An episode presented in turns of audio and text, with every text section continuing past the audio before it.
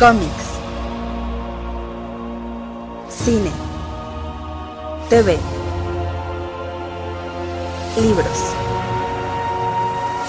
Hace mucho tiempo, los cuatro medios vivían juntos en armonía. Después, todo cambió cuando la nación de fanboys atacó. Solo los bloggers, maestros de los cuatro medios, podían promoverlos por igual. Pero cuando el mundo más los necesitaba, consiguieron trabajo y se desvanecieron. Pasaron los años y dos hermanos crearon un nuevo medio, un joven podcast llamado El Café Comiquero. Y aunque sus habilidades de comunicación eran buenas, tenían mucho que aprender antes de crear un mundo extraño. Pero creo que el Café Comiquero podrá mantenerlo así.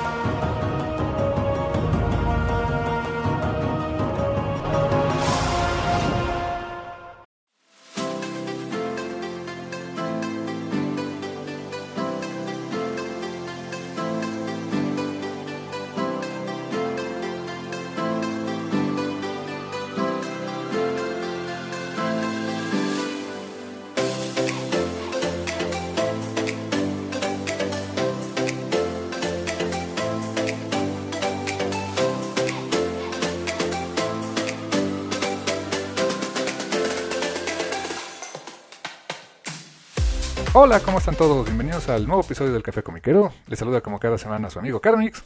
Y su enemigo Rule, este, Immortal Rule del Rataspectu. sí, hoy, hoy, hoy sí aplica ese, ese nickname porque, uy, tenemos mucho que hablar del Ordu Aspectu, pero ya, ya lo platicaremos al ratito, canal. En un ratito, en un ratito, exactamente. Y pues esto es el Café Comiquero. Les recordamos que nos pueden escuchar cada semana a través de Spotify, a través de iTunes, iBox, Google Podcast, eh, también en YouTube para su conveniencia si lo quieren escuchar por ahí. Y nos pueden seguir en redes sociales, en Facebook, Twitter e Instagram como el Café Comiquero. Ahí nos encuentran. Y carnal, pues eh, semanita con algunas notitas, algunas cosas que comentar. Eh, un tema pachón del cual vamos a hablar más al ratito. pues tenemos notas. ¿Qué, con qué arrancamos, carnal?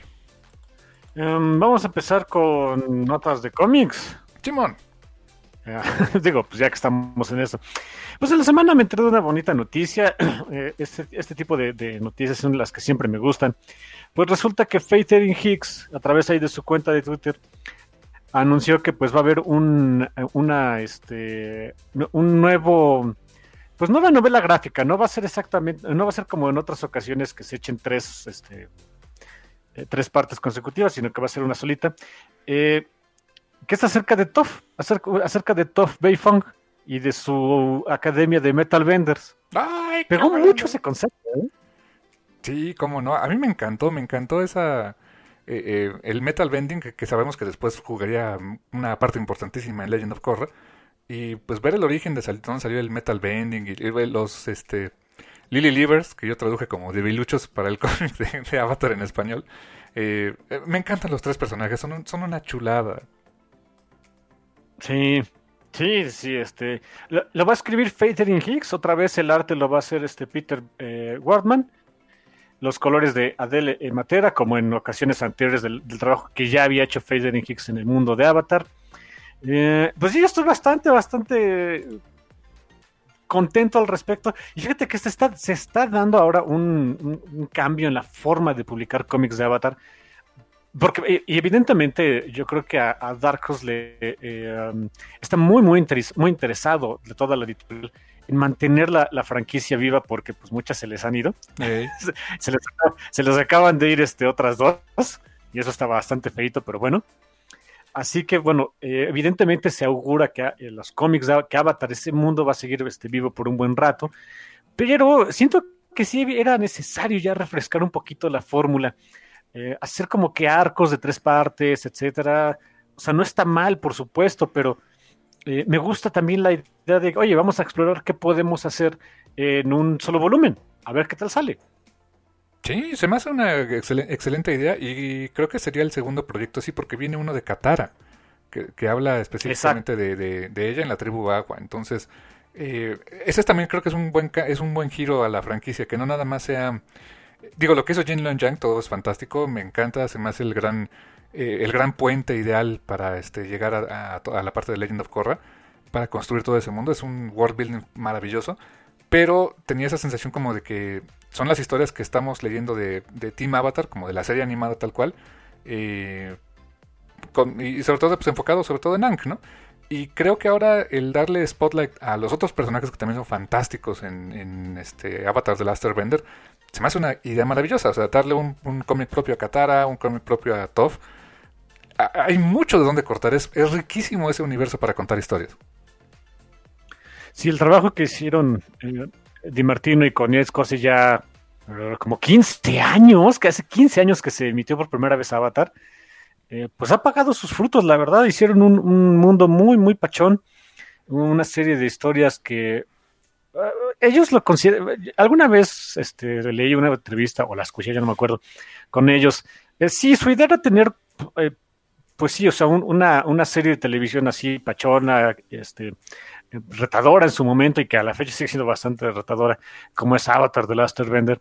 Y sí tenían la idea de en algún momento, pues tratar de explorar más cositas al, respecto de este mundo que ellos habían creado, pero no sabían exactamente cómo iban a hacerle, ¿no? O sea, eh, su, sueño guajiro era hacer como una especie de, películas aparte o a ver qué onda. Pues bueno, ha sido a través más bien del medio del cómic, pero pues siento que es un medio eh, muy apropiado para explorar ese tipo de conceptos. Sí, sí, sí, que se, presta mucho para eh, pues darle cabida a historias que a lo mejor en, en, animación hubieran llevado mucho tiempo, presupuesto y que, y que necesariamente, o sea, quizá el mercado americano no está tan familiarizado con, o, o no es tan, ¿cómo decirlo? No tiene el ecosistema que tiene la animación en Japón, de, donde te puedes dar el lujo de lanzar una, este, eh, lo que antes se llamaba OVA, no sé cómo se le llame ahora, pero ya no es directamente a video, sino como a streaming o digital. Eh, tiene un nombre, ¿eh? tiene un nombre ahora eso de OVA mutó a, nuestra realidad ahora que es de, este, medios digitales, pero como que se prestaba mucho a eso, ¿no? tenías tus series animadas en Japón y podías tener películas que iban animadas también, que iban directo a cine y tenías tus eh, eh, películas directamente a video donde podías explorar más cosas que en tu serie no podías hacer.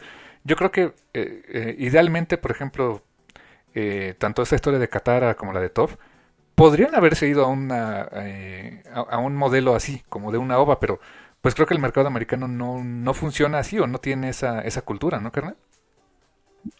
Mm, por lo menos no la tenía hace 15 años. Ahorita, quién sabe. Acuérdate que ya las eh, las barreras que existían al respecto, gracias honestamente a servicios estilo Crunchyroll y a otros servicios un poquito más bucaneros, en fin, eh, pues han roto mucho esa parte de, que la gente de este lado del charco, eh, bueno, en México estamos, es curioso, ¿no? Aquí como éramos más bucaneros todavía estábamos un poquito más acostumbrados, pero, pero era todavía muy de nicho, ahorita siento que ya está más, más extendido y que en Estados Unidos siento que también la idea de, oye, pues ya tenemos nuestra serie y hay, y hay formas de explorar, hay otras formas de explorarla con eh, películas, películas animadas este, que, tengan, que tengan que ver con este asunto. Eh, hace 15 años, sí, te, doy total 100% la razón, no existía esa, esa forma de consumir eh, una serie de televisión a través de, no solo la serie, sino también pues ovas o películas, etcétera. Pero al día de hoy siento que ya la gente está mucho más abierta. Si Avatar de Last Airbender hubiera terminado este año, creo que este tipo de proyectos sí, hubieran prosperado. Como se estrenó hace 15, pues no prosperaron. Buen punto, carnal, buen punto. Sí, sí ha mutado bastante.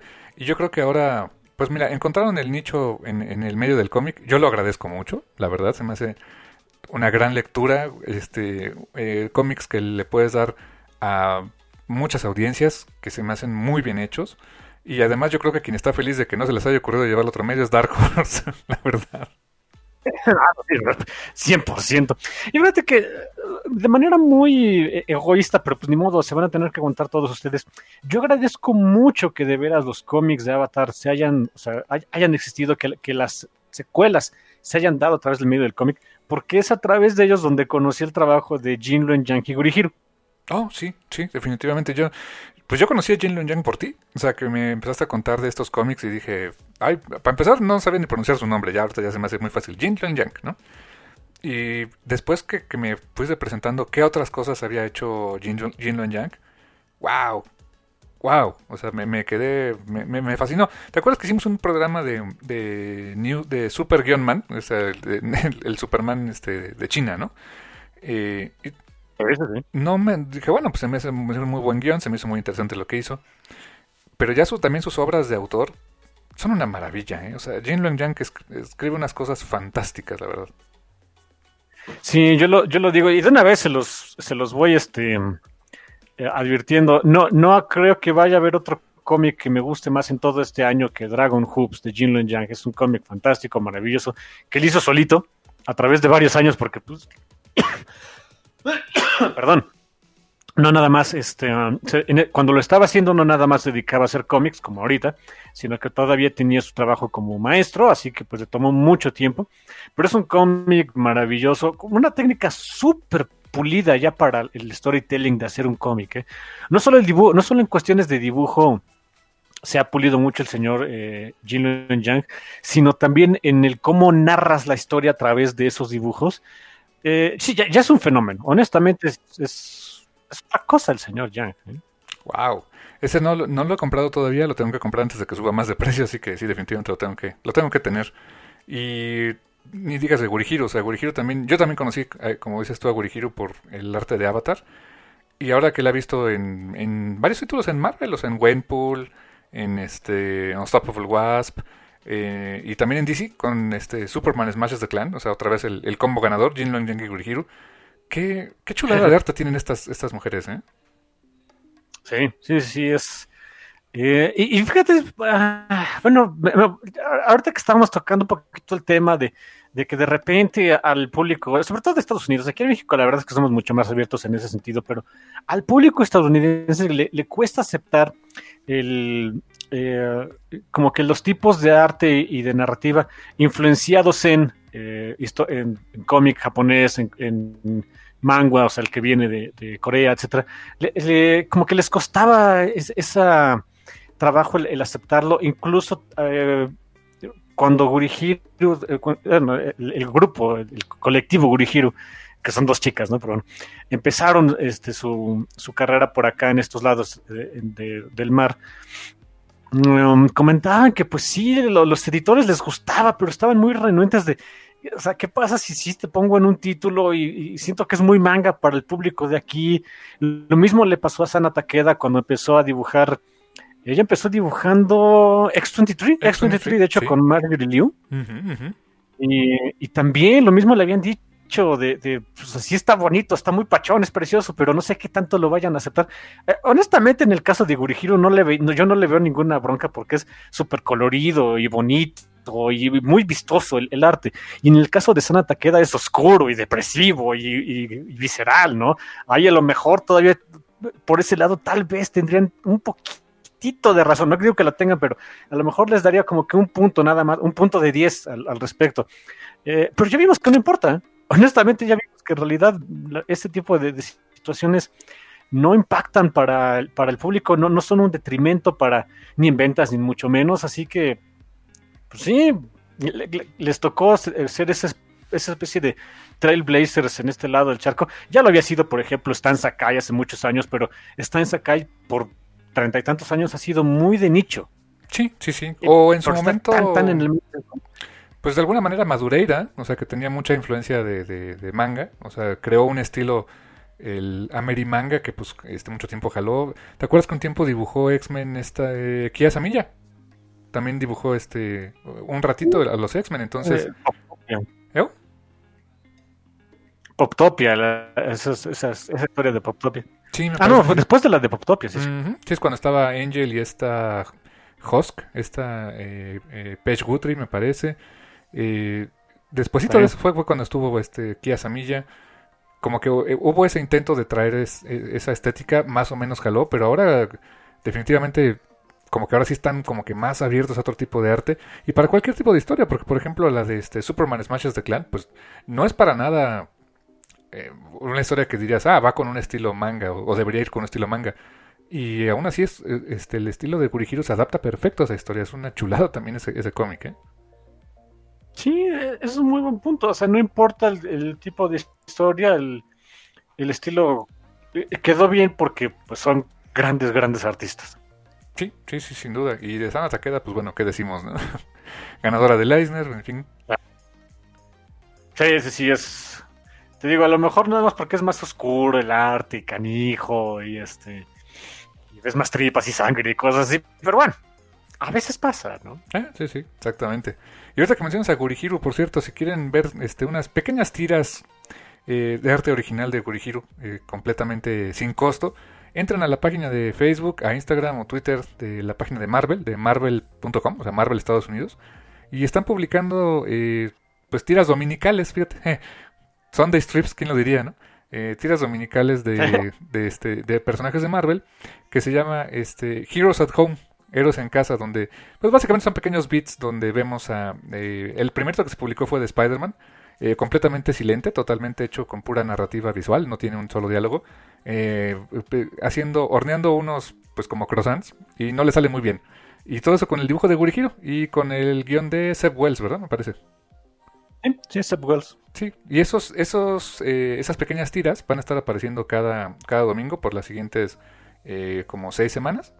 Y eh, digamos que son exclusivas para, para sus páginas en redes sociales, pero eventualmente se va a reutilizar ese arte para que se convierta en portadas variantes de diferentes cómics eh, publicados este, ya en, impreso por Marvel que creo que no es la primera vez que pasa. Me decías que una vez pasó algo con unos gatitos de, este, en, en, Japón, algo así, ¿no? Sí, un, un, un artista japonés que, híjole, me, me agarré, ahorita me agarré yo solito en curva porque no tengo el nombre por aquí. Hace como un año, creo, hizo también una serie de, tiras de diferentes personajes de Marvel, pero que siempre tenían en, común, no sé gatos, sino que era eh, el gato favorito en Marvel, que es este, esta Chui la, gatita, bueno, la Flerken, propiedad de, propiedad entre comillas de Captain Marvel, que se metía en broncas, ¿no? se metían broncas ahí con, con Kamala y con, con Venom, por ejemplo, con la misma Carol, etcétera. O sea, y, eran tiras también que publicaron así de gratis en, sus cuentas y después fueron portadas variantes para, para algunos cómics. Digo, Venom, Spider-Man, Captain Marvel, sé que después, sé que también hubo uno para ahí para... Creo que Wolverine, ¿no? Creo que Champion. Wolverine creó Champions en ese momento. Sí, o sea, es una iniciativa, es una iniciativa que ya se ha hecho. Eh, a mí me gusta en particular porque son esos pequeños beats, esos pequeños gags, eh, muy humorísticos, muy pachoncitos, muy bonitos, y, demuestran que, pues, eh, en cuestiones de superiores, pues puedes meter de todo, ¿no? O sea, literal hacer pequeñas tiras, tiras cómicas, en el literal sentido de la palabra, es perfectamente viable y pachoncito. Sí, sí, sí. Y como y la verdad es que también está padre eso de que lo quieres en impreso, pues ahí está. O sea, lo puedes adquirir como una portada variante de algo, ¿no? No sé si después hicieran, estaría bonito, ¿no? Como una especie como de eh, antología donde estuvieran todas esas tiras, no sé si en digital o en impreso, pero estaría padre. y ahora con estas de Gurihiro, pues ni se diga. Y pues es para también tener una dosis semanal de Gurihiro, no le hacen nada mal a nadie, ¿eh, carnal? No, no, no. De hecho, en, sus redes sociales pusieron la, la edición japonesa del, del, del, TP, del primer TP de la serie más reciente de Unstoppable Wasp, que tiene una portada exclusiva y no sé qué, yo así de ¡Oh, rayos! ¿Tiene una portada exclusiva de Gurihiro? Sí, está caro traerlo a, este lado del, del, mapa, ¿eh? Changos sale más caro el caldo que las albóndigas. El invito sale más caro que el cómic. Sí, y pues también con la desventaja que no le voy a entender nada, ¿no? Digo, ya me sé la historia, ¿no? Pero no le entendería nada. Sí, evidentemente todo está en japonés. Pero pues aunque sea por la portadita, pero sí. Damn. Rayos. Pues sí, carnal. Y este. Pues en otras notitas, rapidísimo. ¿Te gusta el horror, carnal? Ah, mientras no me pase a mí. sí, exacto. ¿no? Bueno, ¿te gusta leer el horror, carnal? Ah, ok, ok. Sí, sí, sí, seguro, seguro. Ah, bueno, pues entonces esta noticia es para ti, carnal, porque te ubicas a James Tinion IV, que es escritor de Batman y que además escribe esta serie eh, que es Something is Killing the Children. Creo, ¿es, ¿Es de Boom Comics, me parece? No, ah, o Aftershocks. Sí, de Boom, de Boom, de Boom, Studio. Exactamente. Eh, que es una historia de horror, efectivamente. Pues bueno, el señor Tinion eh, resulta que ahora tiene su propia este, eh, publishing company que se llama Tiny Onion. Tinion Tiny Onion. O sea. ok, ok. Nice, me gusta. Está bien. Tiene su propia eh, pues publishing company y pues se asoció con este otro escritor y editor que se llama Steve Fox, o Fox con una E al final, no sé si era Foxy, pero soy medio raro, soy como Foxy Cleopatra, ¿no? Pero este, Steve Fox, digamos. Y en conjunto con él, eh, lanzó una, una antología, o sea, algo que no es tan común ya en el mercado americano, pero bueno, es una revista antológica, o sea, no, es un no un cómic como tal, o sea, o una publicación de cómic como tal, es una revista antológica que es que pueden encontrar eh, directamente en línea, o sea, es hay muchas cosas de este proyecto que me gustan mucho. La primerita es el, el concepto se me hace muy bueno. El, es una revista antológica de horror. Y, la y este Tinion comenta aquí en su en la página oficial del proyecto que se llama este, Razor Blades, así se llama este la revista, que básicamente le nació la idea porque dice que estaba un buen día eh, leyendo From Hell de Alan Moore y Eddie Campbell y que le encantó y que habló de repente pues así de, de, de fanboyar estuvo platicando con Steve Fox que es también su cuate así de, oye, estaría muy chido hacer cosas así, este, y ahí eh, eh, en esa plática, pues, eh, se acordaron de que esta historia, From Hell de Alan Moore, se estuvo publicando en una revista que se llamaba Taboo, una antología de terror creada por Steve Bissett en los años 80, donde apareció los primeros capítulos de From Hell y ya después se publicó este, pues, en formato de cómic. Y pues dijo, oye, de esto ya no hay tú, o hay muy poco, o sea, no, no, no, está, no es tan común. Y empezaron a pelotear ideas y dijeron, pues ¿por qué no lanzamos una antología de horror? Eh, pero como, primer statement lo que dijeron es, cero nostalgia. O sea, no queremos ser este, la revista este, Tales from the Creep o este o alguna otra de las de las revistas que publicaba este eh, eh, Harvey Comics o sea no queremos ser un un medio por el cual eh, jóvenes autores o voces nuevas en el, en, el, en el medio, no solo del cómic, sino de prosa, que escriban horror, tengan cabida. Y entonces decidieron lanzar esta antología que se llama Razor Blades. Tenían la idea originalmente de, oye, si hacemos un Kickstarter para pues publicar, no sé qué. Y Steve Fox le dijo, no, fuck it, vamos a hacerlo en internet, vamos a hacerlo todo en línea. Dijo, ¿cómo? Sí, eh, tomaron creo que una página de Panel Syndicate de esta, eh, esta editorial que, que, publica varios cómics donde tienen un modelo bien interesante, que ya lo platicamos la semana pasada, que es el de paga lo que quieras. Y pues literalmente, o sea, eh, entras a la página que es readrazorblades.com, así se llama, readrazorblades.com, eh, y lo primero que ves es un enorme botón que dice buy, compra. y te ponen ahí, la, está la, como que el fondo de, este, de pantalla, tienes ahí el el botoncito de comprar eh, y pues ya después eh, tiene sus botones donde está el, origen de esta, de esta historia y, y quién contribuye. Hay varios, varios nombres interesantes ahí que están contribuyendo para esta antología. Eh, obviamente James tiene un cuarto, está escribiendo una historia ahí. también va a, va a colaborar Scott Snyder, que pues también lo ubican seguramente por Batman, Witches, Severed, entre otros varios títulos. Y, también alguien muy conocido este, por ti, carnal, la señorita Margaret Bennett, que creo que el horror también se le da, ¿no? Ah, es una excelente escritora de horror, toda pachona y linda y que le gusta cocinar y demás, y le encanta el body horror. sí, sí. Ay, algún día platicaremos de Insect. Santo Dios, santo Dios, es las cosas más asquerosamente horribles. de Insect, ¿verdad? ¿Mandea? No hemos hecho un programa de Insects. No, y tal vez deberíamos. ¿Qué demonios nos pasa? Ah, en fin, eh, luego lo arreglamos, no se preocupen. Sí, porque ah, hay bastante horror ahí. Y pues sí, e, esta revista va a estar publicándose eh, de manera trimestral. Va a estar saliendo exclusivamente en, en, línea. Y pueden pagar lo que quieran. O sea, pueden pagar el, este, desde un dólar si quieren. Este, y todo el dinero que se recaude pues va para los creadores. O es un modelo sumamente directo en que los creativos pues eh, ponen ahí su trabajo al público y reciben dinero por él. O sea, eh, se me hace fantástico, se me hace una gran idea. Y como les digo, no nada más, va a arrancar con dos historias, con, con dos, dos historias en cómic y, eh, va a traer prosa también, este, artículos y varias cosas más. Eso tomen en cuenta que es eh, como tal es una revista, o sea, eh, no es nada más una recopilación de cómics, sino es una, una revista como tal. Entonces va a haber este artículos sobre, sobre el horror propiamente, y este eh, historias en prosa, etcétera. Los cómics que va a traer son dos seriales. Uno se llama Killboy de James Tynion IV y el artista Ricardo López Ortiz, que es un artista puertorriqueño.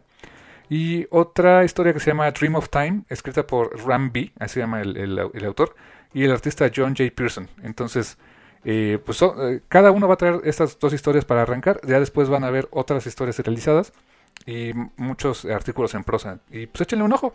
Eh, se llama así tal cual la página, es readrazorblades.com, carnal.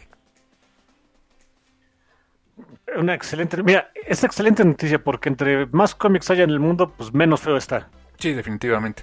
Y este el, el modelo que están eligiendo para hacer sus cosas está bien padre. ah, No sé, a mí me, me- emociona mucho el que puedas poner esto ahí, pues ahora sí que qué te detiene, ¿no? Nada, nada, o sea, desde el hecho en el que, pero mira, o sea, ¿cómo, cómo ponerlo en palabras? Porque tengo ahí la idea, pero se me está trabando. Ok, ok, mira, ahí te va. Bien dices que eh, el chiste es que se acerquen los autores y ahora sí que hagan lo que se les dé la gana. Perfecto, pero no quiere decir que se vaya a hacer de una, una- de una forma amateur. Y no amateur por, en- por el sentido del artista del autor, que son gente profesional que hace cómics, sino que hay un editor, un editor profesional involucrado en el pro- proyecto, quien tiene toda la experiencia para decir, esto, eh, eh, esto checa con esto, esto con esto otro, es- este ritmo puede ir con esto, darles em, ese tipo de, tips y de, em, y de, este, ¿cómo se dice? El, el va y ven de información eh, de, cómo va el, el- el proyectito con los artistas y con los, eh, eh, con los escritores, pues para que no se sienta amateur, porque de repente es un eh, lo ha dicho más de una persona en el mundo del cómic que, que sobre que ha lanzado su- sus cómics a través de, de Kickstarter, por ejemplo. Eh, es algo que eh, yo pongo mucho a Elsa Charretier de, ejemplo porque Elsa, eh, y lo dice ella misma, le debe su carrera al crowdfunding, a Kickstarter, que uno de los mayores retos al respecto de, de, que su carrera haya sido lanzada a través de ahí es que no tenía editor y tuvo que aprender muy a la mala, muy a, golpes de cómo hacer el pacing de un cómic y de cómo este, eh, darle coherencia a la historia, a pesar de que pues su, su esposo, eh, Pierre Colina, es, buen escritor y tiene mucha experiencia al, respecto, eh, pues sí, o sea, ellos saben perfectamente cómo hacer un cómic, pero ya editarlo es otro asunto muy distinto. Sí, pareciera que, o sea, pareciera como que, que el editor está a veces de más, o sea, y lo digo en el, en el sentido de, de- de cuando no, no conoces mucho del medio, dices, bueno, está el que escribió la historia, está el que la dibujó, este, de, de repente dices, ah, sí, el que entinta, y dices, ¿cómo que el que entinta, chico? O sea, pues también tiene su peso, ¿no? O sea, todos, o sea, la verdad es que es un trabajo en equipo bien interesante, y a lo mejor dices, bueno, pues ¿qué tanto hace un editor? ¿Qué no hace? O sea, la verdad es que hace, hace mucho, hace mucho por hacer que la historia sea legible, porque la historia sea coherente, es, le pone otros ojos al, al guion. eh, o sea, no quiere esto decir que tengan que quitarle cosas a, a cómo, a, la idea original de un escritor, pero en serio, hasta los mejores escritores del mundo agradecen a sus editores porque les dan también esas, eh, esa vista de, oye, a ver, o sea, tu idea está muy buena, pero piensa en tu lector, o sea, el lector ya lo llevaste a este lado y ahora resulta que lo quieres mandar a otra escena completamente diferente y no hay nada en medio. ¿Por qué? ¿Cómo lo justificas? Eh, eh, dar, eh, eso es precisamente lo que hace un muy buen editor. Eh, un ejemplo, por ejemplo, este, Steve, Steve Dombier, que platicábamos un poquito fuera del aire este, eh, eh, de él y su trabajo en Unstoppable Wasp, o la legendaria Karen Berger, ¿no? que pues, la verdad este, a ella le debemos que existiera Vértigo y, y Gaiman le debe mucho en ese sentido. Sí, Ah, ah, ahí les va un ejemplo bien concreto y muy reciente. La señorita Mariko Tamaki, ganadora del Eisner, o sea, la fija ganadora del Eisner como mejor escritora de este año, hace poquito comentó que cuando ella empezó a trabajar en, en- para, para DC, en ese cómic que se llamó Supergirl Being Super, eh, le pusieron a dos editores, a Paul Kaminsky y Andrew Marino. Y, en su momento, pues ella decía, o sea, pues esto es, esto es eh, historias para jóvenes adultos, yo sé de qué se trata, yo me las puedo, esto es que me van a andar diciendo. Y empezó a hacer su outline, o sea, todo, lo, que iba, de lo que iba a tratar la historia, etcétera, etcétera. Y comenta que en su outline original eh, le había puesto a tres, tres amigas a cara tres amigas y cada una de ellas iba a tener como que su propio arco dentro de la historia, etcétera, etcétera. Y cuando, cuando les mandó originalmente el, el outline a, sus editores, tanto Marino como Kaminsky, le dijeron, oye, son muchos personajes, o sea, chill. Se, te, va a acabar el tiempo en página, bueno, las páginas para que, para que sean eh, pachones estos personajes y a la gente le importen. Y en su momento Marico les dijo, ustedes qué saben, no les voy a hacer caso, y empezó a hacer su island con esos tres personajes. Llegó un momento donde, donde ella dice, pues ya iba este. Eh, o sea, ya, ya, lo, ya lo tenía empezado y, después, pero se empezó a atorar, empezó a ver las notas de sus editores, etcétera, y se quedó de. No, pues sí tienen razón, sí hay que bajarle dos rayitas, ¿no? Y los quitó, los quitó, dejó, o sea, le rebajó ese número de, personajes secundarias, lo dejó nada más, me parece que en uno. Y la historia salió como salió, eh, que es una, una, historia que a la fecha es de las más queridas de Supergirl actualmente. Y, le, evitaron muchos dolores de cabeza a quien a la postre ganaría un maldito Eisner, para que vean la importancia de un editor. Ve nada más, o sea, y, como dices, porque ella venía de, una experiencia ya bastante relevante, bastante importante haciendo novelas de jóvenes adultos, donde es que el medio es diferente, o sea, tienes tienes más páginas para hacer cosas, tienes otra forma de describir las cosas que, que van a ocurrir, cuando realmente en el cómic pues más bien es el show don't tell. Y a lo mejor en, en, este, en prosa te puedes dar el lujo de mucha exposición, de que haya muchos diálogos, de que los, de que describas vivamente las escenas. Y acá en el cómic, pues es, pues tú das el esqueleto, el, el, blueprint de qué fregados quieres que se, que se muestre en, la página. Y los diálogos, pues no puedes atascar diálogo en la página tampoco, porque pues se vuelve ilegible. Entonces, o sea, qué bueno que la señora Tamaki pues, tuvo también la humildad de aprender de ah, pues sí, o sea, es un medio diferente, tiene reglas diferentes, ¿no? Sí, y digo, y nada más como comentario, ¿no? O sea, literalmente, o sea, no, es no exactamente, pero pues sí se sintió mal con los editores cuando les dijo, no, pues váyanse a la goma. Y este, ya cuando les, cuando les, les dijo, oigan, ¿qué creen? Sí tenían razón. Lejos de decirles, este, de, I told you so de los editores, ellos de, ah, ok, perfecto, entonces vamos a trabajarlo así. O sea, bien, en la mejor de las, de, de las actitudes, todos, todos chills estos cuates, de pues, está bien, o sea, gracias por hacernos caso, pues vamos a trabajar, no pasa nada, ¿no? Eso, esas son las actitudes profesionales que se necesitan, honestamente. ¿eh? Y, es eso por lo que me da gusto que esta revista, eh, ¿cómo dices que se llama? Eh, Razor Blades. Razor Blades, de James Tinion cuarto y... Me acuerdo del apellido del editor, que es Fox, pero ¿cómo es el nombre? Steve Fox. Steve Fox. Eh, que, que esté involucrado un editor, de veras, qué importante va a ser ese trabajo, que eh, porque, y, le espera mucha chamba al señor, honestamente, cuando, cuando, se trata de una antología y coordinar diferentes historias de, diferentes autores. Es una chambota, ¿eh? ¿eh? Pero qué bueno, qué bueno que esté involucrado al 100%, que haya salido, eh, que, sea parte integral y, y, seminal del proyecto, porque entonces el trabajo, este proyecto va a tener todo un trabajo editorial muy profesional e interesante. Así es, carnal, ¿no? De veras que Qué, buen editorial nos echamos sobre los editores, prácticamente hablando. qué curioso, pero sí salió, salió el pachón.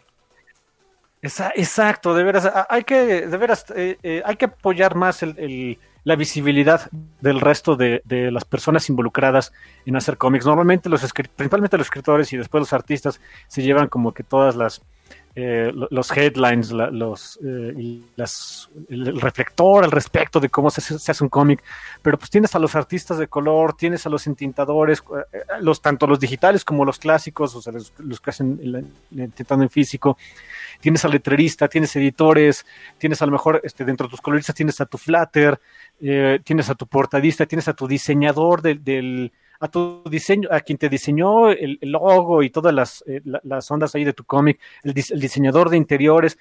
Es, una chamba e, enorme que de repente no estamos tan, tan acostumbrados a, reconocer y es algo que, ok, la verdad es que nos falla mucho en el café comiquero, pero procuramos ir mejorando poquito a poquito al respecto. Buen punto, carnal. O sea, la verdad es que, por ejemplo, mencionaste un chorro de gente que... Me pongo a pensar en el ejemplo de Sandman. O sea, Sandman, este, sí, o sea, desde luego la mente maestra es Neil Gaiman, pero ¿qué, sería, qué hubiera sido de Sandman sin este eh, Malcolm Jones III, sin Sam Kidd, sin, eh, por ejemplo, Todd Klein, que lo hemos mencionado mil veces de lo que hizo eh, gráficamente en la parte de letras para Sandman, de lo que hizo Karen Berger, evidentemente.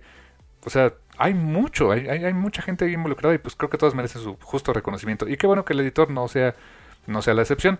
Me acuerdo mucho que, ¿te acuerdas de este Yarena, el este editor en jefe, que ahora ya tiene otra posición bien importante en heavy metal? Eh, él, varias veces lo ha dicho, que, lo que le hace falta al cómic en México, para, eh, en términos creativos, son editores. O sea, realmente eh, hay muy buenas intenciones de hacer cómic de, este, de cada quien.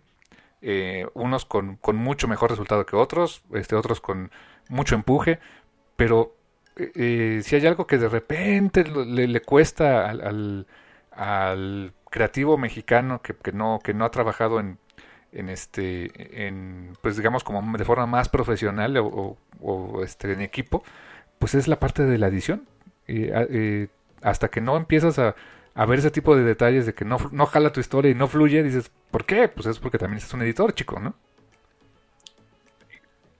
Y lo dice R.G. Arena lo dice Rojo Caballero Mente bueno se lo hemos escuchado a él este nos lo ha platicado nuestro buen amigo Glenn Miller eh, eh, todos ellos concuerdan en lo mismo necesitamos aquí más trabajo profesional de edición. Sí, sí, definitivamente. Y ojalá se creo que se está dando, se está... Eh, hay, más gente que está curando cómics en ese sentido. Y creo que Central Ficción lo está haciendo bien. Y pues, aunque no, aunque no están, no han, no han editado propiamente todos los títulos, pues sí están curando el que llega a esa selección y, y en los títulos que son propiamente de ficción, pues ya hay un trabajo editorial bien importante. Entonces, eh, kudos para los editores esta semana aquí en el Café Comiquero. Y cada semana, pero kudos esta vez. Sí, sí, sí. Este, sí, eh, eh, ya lo habíamos dicho, este, ven que en, los programas cuando damos nuestros reviews ahí, reseñas pachoncitas de cómics, etcétera, siempre procuramos dar los, los créditos completos. pues sí, este, pues por lo menos mencionarlos, ¿no? Porque créanme, es un trabajo muy, muy importante y difícil, honestamente muy difícil en cuestiones, sobre todo cuando se trabajan en títulos de Marvel y DC, porque son empresas que tienen como 80 años de historia o, 70, 60 años de historia en, el caso de Marvel. Y pues a veces le toca al editor aventarse esos, conocimientos enciclopédicos de cosas que ni importan y decirle al escritor, no, hijo. Sí, exactamente. O sea, hay muchas cosas de continuidad y cosas que a lo mejor el escritor llega con ideas bien según él, bien novedosas y frescas y, ah, no, ¿qué crees? Ya se intentó. o sabes que, este, eso que dices, pues sí, pero no jala porque los personajes no actúan así, ¿no? Sí, o, esto ya pasó en tal lado, este, y tres veces, y jaló en una y en la otra no, y dices, oh shit. Sí, sí, exactamente. Eh, creo que hay había un escritor, un editor, ah, Archie Goodwin, eh, en DC Comics, escritor y también editor muchos, muchos años que fue el que le dijo a Neil Gaiman así como que, ah, sí, pues, eh, ¿quieres hacer algo con Lucien? Porque Lucien ya existía, ¿no te acuerdas? Que te comentaba que Lucien, el, bibliotecario, de, ya existía el personaje, era un personaje medio oscuro que se inventó Steve Orlando ya hace muchísimos años. Y dijo, ah, pues si lo quieres usar, va. Nada más acuérdate que es así, así, así. Ah, ok. O sea, le, fue resolviendo dudas a, este, a Neil Gaiman de personajes que, que acabó utilizando en su serie. Miren, ¿y qué tan importante entonces fue el trabajo de, de Archie Goodwin? Porque Lucien en los cómics eh, actuales de, del mundo de Sandman, en The Dreaming, pues, es una pieza fundamental. O sea, un personaje súper, súper oscuro y ahora ya está muy, muy en, el reflector. ¿Quién lo diría? ¿Quién lo diría, carnal? Está bien, carnal. Eh, ¿Tenemos alguna otra notita por ahí, carnal? Pues nada más una recomendación súper rápida. Eh, me agarró esta semana de sorpresa, honestamente.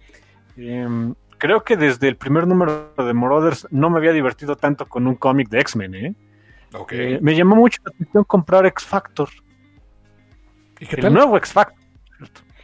Eh, vale muchísimo, muchísimo la pena. Si les gustan los cómics, este, pues que le hagan honor a, que los X-Men son una bola de, este, eh, de monos raros y chistosos y, e inadaptados y que tengan unas dinámicas bien raritas. Híjoles, pues este cómic sí es para ustedes. Lo escribe eh, Lea Williams, que tiene un sentido del humor muy canijo, pero bueno. Me encanta el dibujante. El, dibujante es eh, David Baldeón, que ya había ah. trabajado, por ejemplo, con Gail Simón en estas miniseries de Domino. Es un estilo muy, muy pachoncito, muy, muy vistoso, muy, muy expresivo. Es de los tuyos, mi hermano, que hacen muchos gestos y gesticulaciones con los rostros ah. y hacen, sus personajes casi los hacen hacer pucheros de repente. Muy, muy bonito el, arte.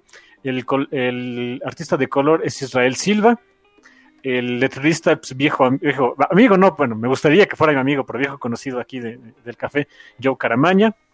El diseñador del cómic, como todos los cómics en, en, las series X tienen eh, los, sus diseñadores muy particulares, Tom Mueller. Eh, sus portadas las está haciendo eh, Ivan Shabrin, pero obviamente, ¿no? Pues, hay un resto de portadas variantes. La que más me gustó, y eso porque soy un fanboy mala onda es la de Otto Schmidt. Si pueden conseguirla o por lo menos busquen en su página ahí cómo fue su portada, está muy muy bonita. Y los editores, para que no, digo, para que no sean mala onda, pues el, editor de casi todo lo que está saliendo de X-Men pues es el mismo de siempre, Jordan D. White, y su asistente Annalise Visa. Son, eh, hicieron un gran, gran cómic. Me encanta la alineación de X Factor, nada que ver con el X Factor de antes y sobre todo el, concepto de a qué se dedica esta, esta versión de X Factor es muy, eh, pues muy apropiada para lo que estamos viendo en los cómics actuales de X-Men. Porque, ¿se acuerdan que ahorita los X-Men y los mutantes en general Ahora sí que si te mueres no hay bronca, te revivimos, ¿no? Ya tenemos hasta nuestra excusa dentro del guion para hacer semejante cosa. Ok. Em, pues, o sea, qué bonito. El problema es que literalmente tienes a una fila de personas que te están haciendo solicitudes de, oye, porfa, revive a mi cuate, revive a mi, a mi hermanejo, revive, este, se me murió la novia, la, pusieron en un refrigerador o algo así. Este, y, muchas veces los, los, pobres mutantes que se dedican a eso de, este, resucitar gente, no saben si siquiera si sus, los seres queridos de estas personas que le están pidiendo están muertos. Así que, pues, a través de un evento que es este se los puedo spoilear porque incluso en los previews ya salió. Eh, se muere eh, Aurora, la hermana de, de, ¿De Northstar. De Jean-Paul Bauvier, de Northstar. Se muere. Y, y, Northstar va bien encanijado ahí con, este, con, eh, con, Hope, con Hope Somers, Goldballs y todos estos, estos cinco inútiles que se dedican a revivir gente. Le dicen, oigan, se murió mi hermana, tráiganla de vuelta. Oye, ok, perfecto, ¿cómo sabes que se murió? Y entonces tiene que juntar un equipo de investigación para, para comprobar que sí su hermana, uno, estaba muerta y dos, este, pues no fue como que una muerte accidental, no es que se cayera en el baño y se pegó en la nuca o algo así, sino que pues, fue, hubo foul play involucrado, ¿no? Y el equipo me gusta, es un equipo muy sui generis, eh, pues el equipo lo termina liderando el mismo Northstar, que es un eh, sourpuss, o sea, tiene la peor actitud del mundo. Está Polaris, Daken. Uh, Daken. sí, tratando de redimirse. Prodigy, eh, Rachel, eh, Rachel, esta, Rachel Somers. Ay, voy a quien yo no conocía. Y, y, Rachel se hizo de un de una mascota. Hasta tienen mascotas, hasta parece anime esta cosa. Rachel se hizo de. Yo no me acordaba de estos monos. ¿Te acuerdas de los Werewolves de, de Mojo? Ah, claro, sí. Sí, sí, sí, ya me acordé. Ajá. Pues se hizo de uno, pero un bebecito, eh, un, un Warpop. ok, claro, porque tiene, su encanto tener tu perro de demoníaco, ¿no? Sí, y, este le puso Amazing Baby, que es que me voy enterando es una banda que le gustaba a Lea Williams, mendiga hipster. Ok. Y el pobre este Warpop este, no puede ir al baño si no, si no, si no lo ven, pero bueno. Ok. Pero es un cómic muy pachón, es muy... Eh, me gusta el asunto de que sea un cómic investigativo antes que de superhéroes. Eh, las dinámicas del equipo, como son gente que eh, literalmente es para, para muchos de ellos es la última oportunidad de ser útiles. Se lo toman muy en serio y muy a pesar de Jean Paul, que Jean Paul les digo es tiene la peor actitud del mundo, es un sujeto que las primeras páginas cuando lo lees dices, bájale dos rayitas a la intensidad, pero después entiendes por qué va así. muy bien desarrollado, muy rarito, es un concepto que siento que va a dar va a dar para mucho. O sea, la rama investigativa de los X-Men se me hace pachona. está carito el cómic, te este, costó el primer número 5 dólares y así como que, ¡ay, ya qué! Pero bueno, este... ¿Los demás van a estar igual Los demás sí, ya normales. Digo, desgraciadamente, pues voy a otra vez aplicar este mis prácticas maníacas de inflar las ventas de cómic porque sí me voy a esperar a los TPs, ni modo, pues están caros los cómics, déjenme. Pero vale la pena, si tienen el chance, échenle un ojito por ahí a X Factor, el nuevo X Factor de, la, de, este asunto de Dawn of X. Un cómic muy pachón y rarito que les... Eh, ah, si les gustan los cómics que normalmente les recomiendo, este les va a gustar bastante. Ah, súper buena recomendación, que interesante. Mm, le voy a echar un ojo también. Me gusta ese concepto de X Factor y más con esa onda de... Hay, hay tantas implicaciones morales en revivir gente, pero bueno, y muchas te las explican con, no exactamente con bolitas y palitos, o sea, como que es una especie de jardín de niños, pero eh, sí, por fin ah, eh, se, alguien se atreve a o sea, o, supongo que era la idea de que hasta después de que salieran los primeros títulos X, hubiera ya un título que lidiara con esas preguntas, eh, pues sí, siento que, que, lo hace bastante bien, ¿eh? Mm, interesantísimo, carnal. Pues ahí está la recomendación esta semana de mi hermanejo. X Factor número uno. Eh, ¿Recuerdas el equipo creativo, carnal? Simón, es eh, Lea Williams en el guion, David Valdeón en el, eh, en el arte, en el color... Ah, shit, se me fue la página. Aquí lo tengo. No, no, no se me vayan. Con eso de que pone sus mini créditos, en fin. El color es de Israel Silva, las letras de Yu Caramaña y el diseñador Tom Mueller. Súper bueno, carnal. Pues te parece si nos, vamos a una pequeña pausa y ahorita regresamos con nuestro tema central. Eh, ¿Alguna recomendación musical para el medio tiempo, carnal? Escuchen Amazing Baby. Honestamente, eh, hay una canción, eh, la estaba escuchando en la semana que dije, oye, em, son una banda por ahí de principios de de la, de la primera década de este, de este siglo, eh, medio indie, medio rarita. Eh, es rock, eh, evidentemente esto es, es, rock que, les, que le gustaba a Lea Williams. Déjenles paso el nombre de la canción que me, que, me gustó, a ver. Y tan le gustaba que ah. le puso así al, al, Warpop, Amazing Baby. Amazing Baby. Y es lindo el Warpop. Y, bueno, por lo que entiendo, o sea, ahí, o sea, te lo dicen en el, en el cómic, eh, Rachel estuvo ahí fisgoneando y estuvo de metiche con, con Excalibur y aparentemente de ahí llegó el Warpop. Yo Excalibur no lo leí, así que no conozco la historia al respecto. Pero pues, o sea, ya, ya, tiene algunos, algunos números de existir este pobrecito Amazing Baby. Eh, pero bueno, eh, pues por ahí ¿no? Ah, aquí está, es Amazing Baby, The Narwhal, el narval. ok. De Narwhal. Pensé en otra cosa, pero bueno.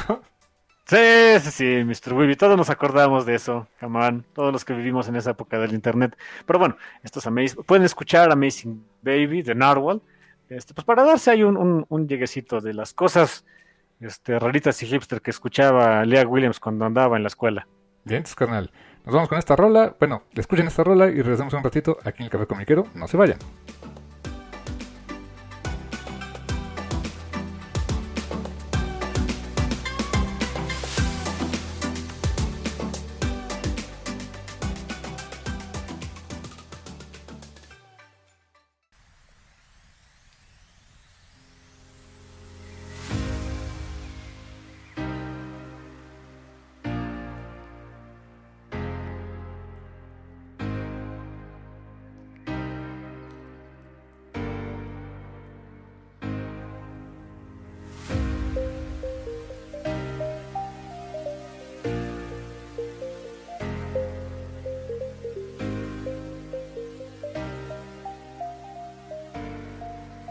Y estamos de vuelta aquí en el Café Comiquero después de que esperamos hayan ido a escuchar esta canción de Narwhal, de Narwhal, el Narval, de Amazing Baby. Eh, nos, me pude haber visto más pretencioso, pero no sé exactamente cómo. Y todo se lo debemos a la escritora de, este, de X Factor, ¿no? Lea Williams. Es pachona la señorita Williams. ¿eh? Síganla en Twitter, es, muy agradable y siempre pone sus este, scopes de lo, que anda haciendo y demás. Se ve que le tiene mucha pasión a, su cómic de X Factor en particular, así que es pachona. Bien, carnal. Y pues llegamos al tema central de esta semana que pues es, retomar una serie. Eh, vamos a estar haciendo como volúmenes 2 este, en, algunos de los próximos programas del Café Comiquero. Eh, y pues este es como que el primer programa de esta, podríamos decir, serie de del volumen 2, porque eh, estamos retomando eh, esta serie que, que ya hablamos de ella hace algún tiempo y quizá es de lo, de lo mejor que ha salido del universo expandido de Star Wars ya bajo la, este, la tiránica bota del ratón imperialista de, de Disney, um, que es sin duda Doctor Afra, carnal. Yo lo digo, y lo digo a cada rato y cada que tengo la oportunidad, y me gusta restregar en la cara de quien me diga que no. Este es el mejor cómic que existe de Star Wars, honestamente, de todo lo que ha salido ya ahorita, eh, desde que empezó a publicarlo, a publicarlo Marvel, lo mejor que se ha hecho de Star Wars es Doctor Afra, porque, o sea, les gusta ese asunto de, o sea, sí es Star Wars, pero que no se, pero no meternos tanto con ellos, ok, es esto. Les gustó, tiene, ¿sabes qué? Me puse a analizarlo un poquito. Tiene ese sabor de, del, show de Baby Yoda, ¿eh? O sea, sí es Star Wars, pero no. Ándale, tiene sus propias cosas, ¿no? Pero, exacto, pero no es, este, pero no nos vemos constreñidos por, este, tener que reciclar al imperio cada 30 años algo así. sí, como este J.J. Abrams, pero bueno, ¿no? Sí, de verdad, el señor tiene cero imaginación, en fin. Sí, honestamente a mí me, encantó el, personaje desde que lo conocí en la serie de Darth Vader. Dije, oh, ok, es fascinante. Y tener a sus, eh, pues a, sus Murder Droids y al Black Crastar, ¿cómo se llama? El, el Santan, Cras... Ah, el Gookie. No, Bad Chewie, ¿no? Bad Chewie. Eh, eh, se me hizo fantástico el elenco, súper bien construido. Eh, Kyron Gillen, es un fantástico escritor Kyron Gillen. Me, encanta cómo tiene esa versatilidad para meterse en diferentes, no solamente en sus cosas de autor, sino en diferentes mundos, en diferentes franquicias, entenderlas bien y llevarlas a, a enriquecerlas con ideas propias. La verdad, se me hace una, una, creación fabulosa la de Doctor Afra. Sí. Um, y bueno, eh, eh, me iba a meter ya ahorita a empezar a darles un poquito de, incluso de las notitas que tomé, pero me las voy reservando. Eh, este volumen 2 de Doctor Afra realmente viene precedido por un crossover que se llamó, ¿cómo dices que se llama? la Ciudadela que grita, The Screaming Citadel. Que también, por cierto, estos cómics de los que estamos hablando, todos estos los pueden encontrar en, en México, en Panini Comics México, este, está publicando a la fecha los TPs de Star Wars, los TPs de Darth Vader, eh, el crossover de Screaming del día lo publicaron y también el volumen que vamos a platicar de Doctor Afra. Y eh, me, decía mi hermano cuando estábamos viendo los, pormenores de, cómo abordar esta, este volumen de Doctor Afra, es de, oye, me decía, me preguntaba mi hermanejo, tengo que leerme este asunto acá de Screaming Citadel. Les dije, mira, no, pero sí. Realmente no importa mucho. Si, si eso vamos, no, no importa tanto, pero te aporta dos datos para lo que viene y pues ya. Eh, mi recomendación, así súper, súper personal, si se lo quieren saltar, honestamente no pasa nada. Sí, no, no pasa mucho. Eh, esencialmente es un crossover con el título de Star Wars. Eh, así que es el guion de Jason Aaron en unos capítulos, el de Kyron Gillen en otros. Y eh, hay un, especial que se llamó The Screaming del que fue con el que abrió la, la historia. No pasa mucho realmente. En esencia es eh, Luke, Luke Skywalker y Afra ya se, habían conocido en una, aventura previa. Y toman un, hueco, mm, pues, pues digamos que nunca, obviamente nunca se exploró en las películas ni nada, pero que es bastante lógico, de Luke buscando guía como Jedi. Porque pues Luke Luke ni de chiste era un Jedi, era un ni Padawan era, ¿no? Entonces, este pero Estuvo una semana ahí entrenando con un enanito verde y, y como dos horas ahí con un ancianito y se acabó. No, y para este punto de la historia es las dos horas con el anciano y se acabó. Todavía no conocía ni a Yoda. Anda, exacto, para empezar. Entonces, pues básicamente porque este Obi-Wan le dijo, ah, pues ah, tú vas a ser Jedi, ¿no? ah, bueno, gracias. ¿no? y el, y el bien obediente de, bueno. pues ya que. Entonces, de cuando acaba este Star Wars A New Hope al Imperio contraataca, casi todas estas historias están situadas en ese periodo, es lo que tengo entendido. Entonces, estamos ante un... ¿Mm? Sí, dime, dime. Sí, de, hecho, sí. Todo lo que todo el primer volumen de Doctor Afra, que son 40 números, es en el periodo este, previo al Imperio contraataca. Lo que nos refleja, por ejemplo, hay un look que pues apenas, o sea, literal está más verde de como lo recordamos el Imperio, o sea, está eh, eh, empezando en todo. Entonces, eh, eh Kyron Gillen y este Jason aprovechan para ponerle un, un, un qué hacer en ese crossover, que es buscar a alguien que le enseñe a ser Jedi. Y Doctor Afra tiene más o menos la solución. ¿Se acuerdan en el primer volumen que pues básicamente se hizo con la inteligencia de un Jedi antiguo, que era este el Immortal Rur? Sí, del, or, del Ordu Aspectu. Que es literal una. Que en realidad,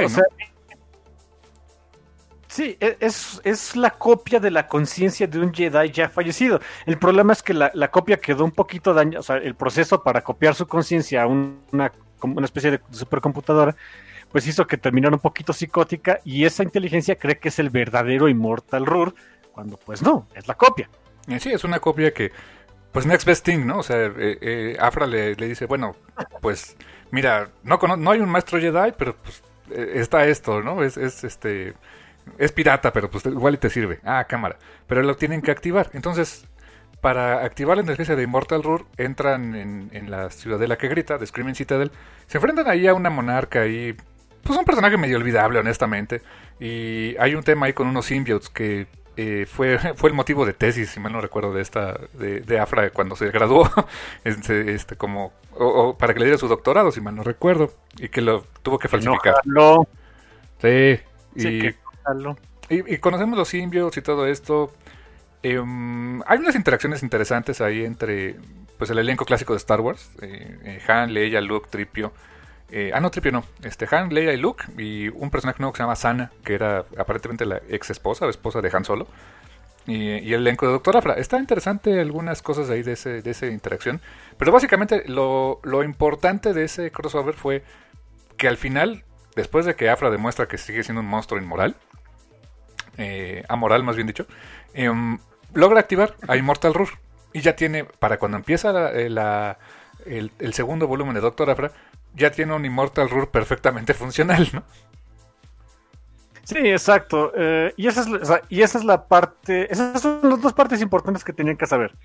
Eh, cómo se activa esa inteligencia, esa copia de una inteligencia de un Jedi fallecido hace miles de años y el que la doctora Afra, pues en realidad, este, de doctora tiene lo que yo de doctor, realmente no lo somos, pero bueno. Sí, sí, ella sí compró, ¿cómo dices tú? Su, su certificado en Santo Domingo, ¿no? Sí, se pagó por el doctorado, en fin. Sorpresa de nadie, honestamente Afra tiene un compás moral inexistente, o sea, no lo tiene. Ah, pues miren, este Doctor Afra, el volumen 2, The Enormous Profit, así es como se, llama este volumen, la, eh, la, ganancia enorme, que nos dice exactamente todo lo que necesitamos saber de Doctor Afra. A la buena eh, Kelly Lona Afra lo que le llama la atención y lo que quiere es el dinero. Sí, básicamente. Es lo que la mueve en toda la historia, ¿eh? eh en general es lo que la mueve, el dinero. Y bueno, fue escrita, eh, ya lo dije a mi hermano, por eh, Kieron Gillen, que le había dicho a mi hermano una barbaridad hace poquito, que todo el, primer volumen de Doctor Afra lo había escrito él. No es cierto, este, me parece que en el, no me acuerdo si es el siguiente volumen o en el, en el que le sigue ese, eh, deja de escribir Kieron Gillen y toma la batuta Simon Spurrier, pero bueno, Simon Spurrier también es un gran, gran escritor. Eh, que fíjense qué curioso, a la parte que estaba haciendo esto, estaba haciendo The Dreaming oh, para DC. Ok, muy diferentes. El, arte en este volumen corre a cargo de, bueno, los lápices corren a, cargo de Kev Walker, un viejo conocido mío. Este, él fue el encargado de, ilustrar las historias de casi todo eh, Avengers Arena y creo que la mitad de Avengers Undercover, así que pues viejo conocido mío, buen, buen artista el señor Kev Walker. Eh, su entintador aquí varió, eh, fue Mark Dering, el colorista Antonio Favela, Joe Caramaña, también viejo conocido del café, se encargó de las letras. El portadista, me encantan las portadas de, estos, de este volumen de Doctor Afra, se corrieron a cargo eh, de, de Kamome Shirahama. No sé si sea hombre o mujer, pero bueno. ¿Perdón? No sé si sea hombre o mujer Kamome Shirahama, me suena como a nombre de nombre femenino. Eh, es una excelente pregunta, ahorita lo busco. Pero bueno, y, y bueno, y, bueno, los editores, ¿no? O sea, eh, en ese entonces quien era el, editor de, Star Wars, ahora es el editor de X-Men, ¿no? Jordan D. White, su asistente Gederantos. Eh, Cebulski, pues ya ven, ese entonces era el, editor ejecutivo, ahorita pues Akira Yoshida, pues ya vemos que están en otros lados, ¿no? Eh, pues, ¿con qué empezamos tú? Pues nos arrancamos con el, pues vamos viendo, son seis capítulos básicamente. ¿Y dónde, dónde nos sitúa el principio de la historia después de lo que pasó con Immortal Rur, Kernel? De, hecho, fíjense, o sea, eh, tan les digo que no es necesario leer el, la, bueno, el, crossover este con Star Wars. Em, que en las primeras páginas del primer episodio de este nuevo arco, pues vemos a, la doctora Afra reactivando Immortal Ruri Santo Remedio. Eso, honestamente, lo que necesitábamos saber. De que consiguió los medios para reactivar a esta inteligencia artificial, técnicamente es una inteligencia artificial, y le dice, oye, ¿qué crees? Qué bueno que ya funcionas porque te voy a vender. Hay un detalle con la inteligencia esta inteligencia artificial, es tecnópata, puede controlar la tecnología que esté cerca de él. Entonces, eh, Afra, que por supuesto tiene una, tiene cero este, eh, compasión y cero empatía por la gente que le rodea, especialmente los droids, pues eh, agarra a este, a Triple Zero, Trip, como le dice, y lo expone directamente a Immortal Rur para ver que si lo puede controlar o no. ella desarrolló una tecnología para que pudiera contener la tecnopatía de Immortal Rur. Entonces, ah, ok, ya lo podemos controlar, ya podemos venderlo, ¿no? en fin. Y fíjate, me dice mi hermano, y es muy cierto, los primeros dos números de Doctor Afra, que son, eh, son un, tienen un ritmo mucho más tranquilo, que el resto del, arco, se parece mucho a una historia de Neil Gaiman. Y con justa razón porque el señor Gillen es muy fan de Neil Gaiman. Oh, sí. Y básicamente se parecen... En, qué se parece este asunto? Pues... Eh, ¿Se acuerdan de Season of Mist? aquella, historia donde eh, Morphy recibe la llave del infierno y hay una serie de entes sobrenaturales que llegan a a eh, exponer sus razones de por qué se merecen tener la llave del infierno. Entonces, básicamente llegan a, su, a, una subasta para que al final eh, Morphy decidiera quién se le iba a quedar. Aquí es algo muy similar, pero es por razones completamente egoístas y es por el puro y cochino dinero. Exacto. Es los primeros dos números que, de lo que vamos a ver en, en, en, en este arco de Doctor Afra, pues es una subasta. Llegan diferentes eh, personajes aquí vamos a entrar un poquito de, las virtudes que tiene Kieron Gillen como, como escritor y Jordan D. White como editor. Porque, eh, por un lado, con este, con este arco, y lo vamos a ver a través del review, creo que aquí se termina de cimentar el tono que iba a tomar Doctor Afra por el resto de su existencia, que es un tono más bien de, cómico, de aventuras y pues esa, esa relación como mm, eh, de, de, que Afra es, es, la, es un monstruo amoral, este, sin sentimientos, bueno, sí tiene sentimientos, pero, feos, y, que tiene mala suerte. Pero, es, pero lejos de ser como que el, el cómic dramático, donde todos se tiran al drama y dicen, oh no, tengo que ser palpa, tengo que ser una Palpatine porque si no, no soy nadie, no sé qué. Realmente no. Aquí el asunto es, es, pasar un rato agradable, ser pachones, reírnos de las desgracias que le pasan a Afra porque se lo merece. Eh, es aquí donde siento que, en el primer volumen, aunque a pesar de que es un gran, es un muy buen cómic, por supuesto, siento que aquí por fin, ya, ya con el tiempo, ya ahora sí tuvimos la capacidad de ver quién es Afra, de cómo iba a ir su cómic y de, y, y de quiero decirles, oigan, chill, Este es un cómic principalmente de comedia y después de aventuras. Sí, en este cómic se refuerza la idea de que Doctor Afra solo cuida de alguien, de Doctor Afra, ¿no? Ah. Y también la otra parte que, les digo que ahí tiene mucho mérito de, de, Kieron Gillen y Jordan D. White es eh, hay muchísimos personajes. Se introducen a muchos personajes nuevos que la enorme mayoría solo los vas a ver aquí.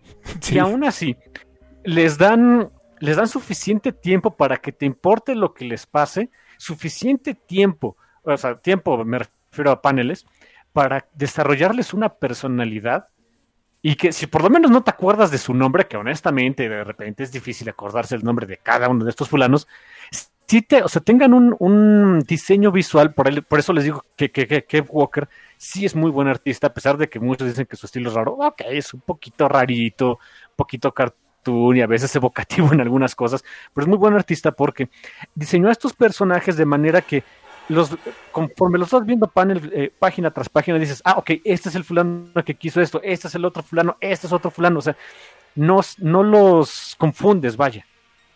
Sí, y, se va a diseños, y supongo que también hay, mucho por parte de los editores, se va a diseños conocidos de personajes, o sea, personajes que se parecen a otros que ya hemos visto en la franquicia de Star Wars y que dices, ah, ok, es, es el tipo que se parece a Grido. Ándale, exacto, porque, ¿qué creen? Hay un tipo que se parece a Grido que eh, es algo también muy, muy el estilo de Doctor Rafra. Pues esto, evidentemente, es una, es una subasta entre puro criminal, empezando por Afra. claro. ya vimos que es. Ah, shit, es un, es un monstruo moral y demás. Em, ¿Cómo se llama el grido? Jonak.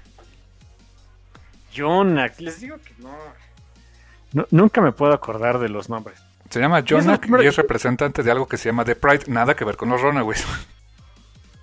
Sí, no, no, es, simplemente una organización criminal este, eh, no afiliada a The Pride de Marvel. Pero si resulta, si por ahí nos llegan a decir que se trata de este un, una organización sobre todo este eh, que, que, tenía vástagos y pretendía cuidar de ellos, es pura coincidencia. Sí, puede ser. Oye, sí. Ay, sería interesante, ¿no? Bueno, ¿quién, quién diría que no, En fin. Y también nos presentan en, los, en el primer número, eh, bueno, esta Afra está ahí planeando ¿Cómo hacer la subasta? Pues hace, básicamente rentó un hotel, podríamos decir, y pues hizo pachanga. Pues sí, hizo pachanga. Eh, vamos conociendo, poco a poco vamos conociendo otros personajes. Vemos que también hay otra, hay un representante de la mafia de, los Hot, de Java de Hot. Hay unos representantes de una cosa que se llama la, Universidad eh, de Sombras, la Shadow University, que yo creo que es la única universidad donde aceptarían a Afra o por lo menos su dinero. Eh, hay otros monitos que son un, eh, o sea, son droides y representan un como que un conglomerado de, droides que pues buscan independencia y demás. Hay unos sectarios que se llaman los Cesara. Eh, hay un hay un monito que nada, o sea, no, no afiliado al buitre, se llama Thomas Tuff que es un viejito que quiere conseguir la inmortalidad, ¿no? Pero nada afiliado al buitre.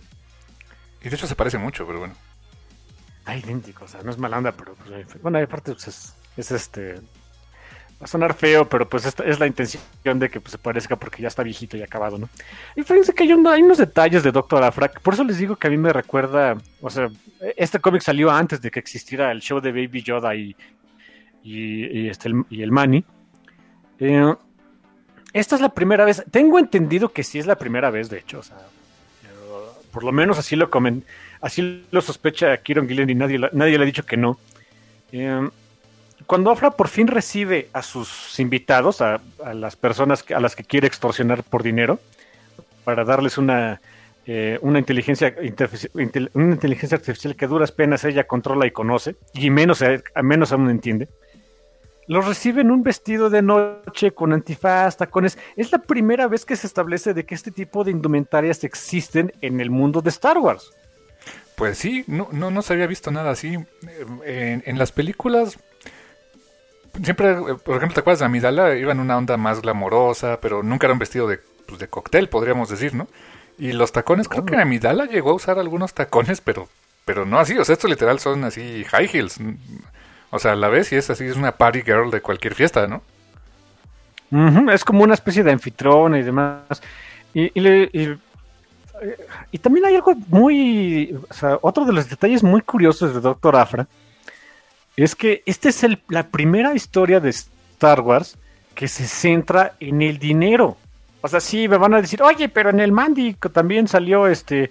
Le pagan con este con tabletas de detergente al Manny en unas en, cuando en el primer capítulo, ¿no? Sí, sí, sí, sí.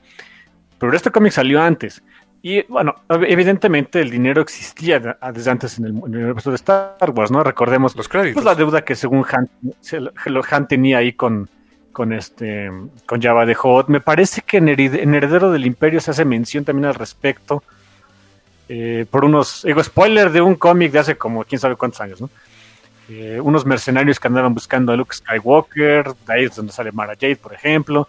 Pero realmente es como que el dinero es un elemento ahí nada más, es un plot device, es, un elemento que juega de repente ahí en el mundo de Star Wars, pero no nos centramos en él. Y este es el primer cómic que honestamente se centra completa y 100% en generar dinero. Bueno, o sea, los cómics quieren ganar dinero, pero, me refiero a, la historia, pues. Sí, o sea, que, el, dinero mueve la historia. Un momento. Este, no, espera. Sí, sonó mal. Sonó mal, muy Disney, pero bueno. Bueno, donde el, elemento que hace caminar la historia dentro de la historia es el dinero, pues. Ándale, exactamente. Y total, Cafra les dice, ok, pues miren, ya que les, ya que este, eh, les presento, ahora sí tiene sus invitados ahí, miren, este es Immortal Rur, es una inteligencia artificial de hace miles de años de un Jedi muerto. Tiene un montón de aplicaciones prácticas y aparte es un tecnópata. Y es una demostración ahí. Es algo que me encanta de, todo este arco que eh, eh, está enfocado a, ese show don't tell, al muéstralo y, no, lo estés mencionando tanto, ¿no? Cuando uno de, estos, de, los representantes de este conglomerado de dólares le dice a, su compañero, oye, la tecnopatía no es posible, Afra le dice, ok, te quieres, o sea, te juegas el, el eh, figurativo pellejo a que de veras sí es posible, ok, el, droide acepta, Afra abre un canal para que Immortal Rule pueda, eh, pueda controlarlo y en efecto controla a este droide y a través de, de, la intervención de Black, bueno, de Darth, Chewie, como sea que se llame, eh, le salva el pellejo a Afra y listo, ¿no? Pero entonces, ok, ya vimos lo a través de una de, unas páginas un poquito, pues muy al estilo de Afra, ¿no? De que le importa muy poquito la, el bienestar de sus, de, sus invitados. Vemos lo peligroso que es Immortal Rur. Sí, le das un espacio tan chiquitito y con eso tiene, suficiente para controlar una máquina y salirse del huacal, ¿no? Y luego Afra hace lo peor del mundo, le, le preguntan, oye, qué bonito que lo tengas controlado, pero, o sea, ¿y quién nos controla a nosotros? ¿Por qué no nada más te quitamos al, a esta cosa y, nos vamos sin, pagarte. Ah, pues perfecto. Afra es todo menos mensa, aparentemente. Eh, en, todo el hotel había torretas automáticas eh, para que en el caso de que se pusieran punks los invitados, pues les tocaran unos cuantos blasters y santo remedio. Lo cual es sumamente tonto y irresponsable porque hay una entidad que controla las máquinas en el cuarto, pero bueno, cada quien. Sí, Afra, digamos que no, sabe que no va, no va este, a, morir de vieja, así que pues como que dice, bueno, pues me la juego, ¿no? De veras no va a morir de vieja.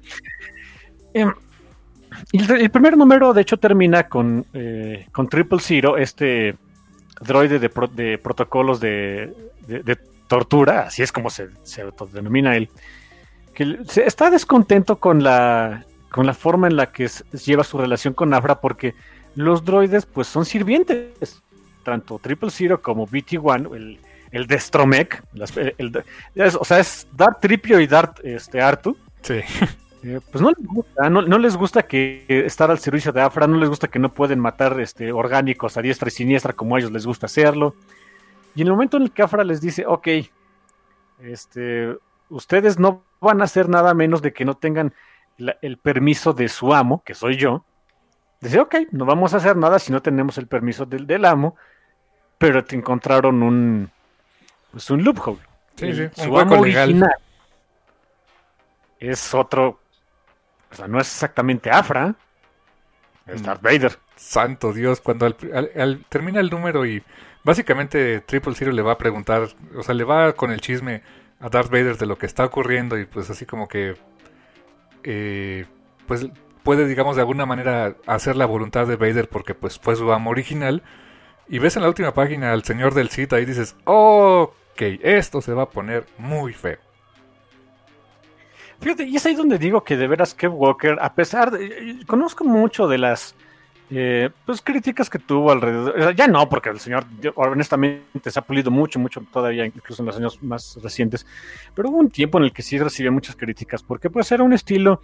em, que consideraban no era, lo, no era el más adecuado para una historia de Star Wars que tiende a ser más futurista. Digo, tienes a Salvador La Roca, por ejemplo, ¿no? Que, ok, de repente me dices que de rep- en algunos números, sobre todo del crossover, parecía que como que photoshopeaba las, las caras. Pues oye, el cómic tenía que salir en un mes, ¿eh? Dale Mm. chance al señor. Eh, pero cuando ves a Darth Vader, o sea, cuando Kev Walker hace el dibujo de Darth Vader y por fin ves a Darth Vader, dices, ok, shit, sí, ah, sí le sale.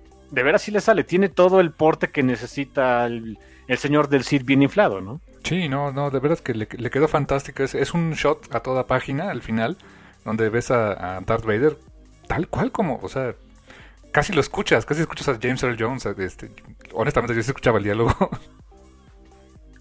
Es imposible no hacerlo. ¿eh? Si, no, se- si ustedes leen It un cómic de Star Wars donde sale, donde sale Darth Vader y, no, y en su mente no están escuchando la voz de James Earl Jones, pues algo están haciendo mal en su vida. ¿no? sí, definitivamente. Que ya, ya va para 90 años el señor, ¿eh?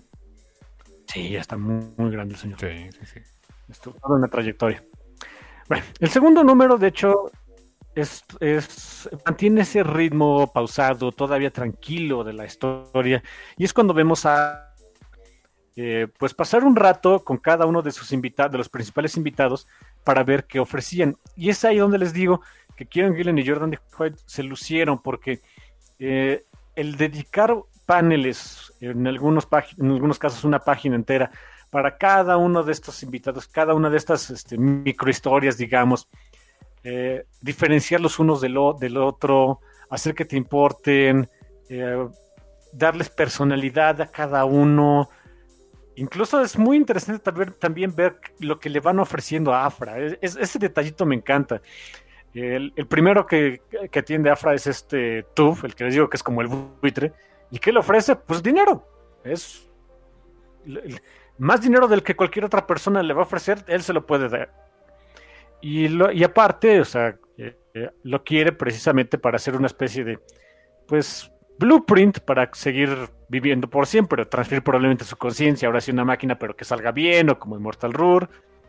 Y también le ofrece a Afra de, oye, no solamente te voy a dar más dinero del que cualquier otro de estos pelagatos te, te va a ofrecer, en el momento en el que tenga mi tecnología para ser inmortal, pues, también te la comparto. Ah, pues va. Eh, los, los, eh, eh, el que es como que, vamos a decirle Grido y Java de Hot, porque se me olvidan los nombres, Sí. que eran rivales, deciden hacer- formar una alianza y también ofrece- ofrecen dinero y contactos con Afra, pero de manera conjunta.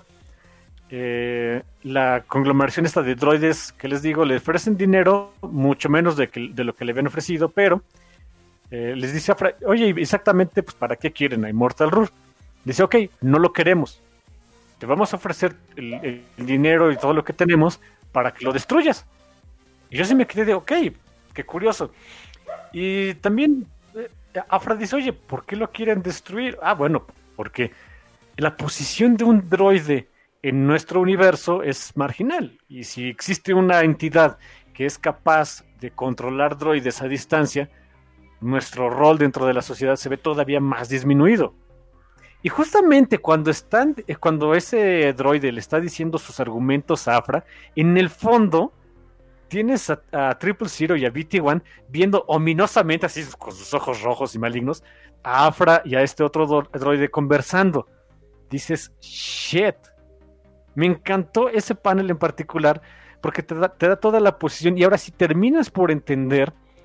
eh, o sea, sí sabemos que, que Triple Zero y BT-1 son unos psicópatas y les gusta matar y torturar y bla, bla, bla. Pero también entiendes su necesidad, su compulsión por ser sus propios individuos, en un solo panelcito. Es, es, un excelente punto, la verdad es una chulada de guion que hizo ahí Kyron Gillen. Y, y la verdad es que está súper cimentado dentro del universo de Star Wars, porque ¿te acuerdas durante toda la, la, etapa de las precuelas, no? O sea, los droides eran eran importantes, o sea, eh, eran el enemigo a vencer, había un imperio de droides y todo este rollo. Y incluso en episodio 3 había un droide ah, bueno, sí, pues sí, técnicamente era un droide mala leche y mala onda que era Grievous y era muy importante. Y ya después, cuando entran los Clone Troopers y luego los Stormtroopers, los droides pasan a ser segundo plano, netamente segundo plano dentro de, dentro de la mitología de Star Wars, ¿no? Sí, dejan de tener un, papel preponderante. no lo había yo visto desde ese punto de vista, pero sí es buen punto. Muy, muy congruente con lo que existe, con lo que en, ese momento existía dentro del mundo de Star Wars. Por eso, pues bueno, es el trabajo de edición. Llegan estos representantes, les digo que de una como uh, culto ahí raro que se llaman los Cesara, y le ofrecen, me encanta su oferta, el. Uh, ¿Cuánto es? Punto cero, Punto cero, cero, cero, cero, ciento de su, de su revenue imperial.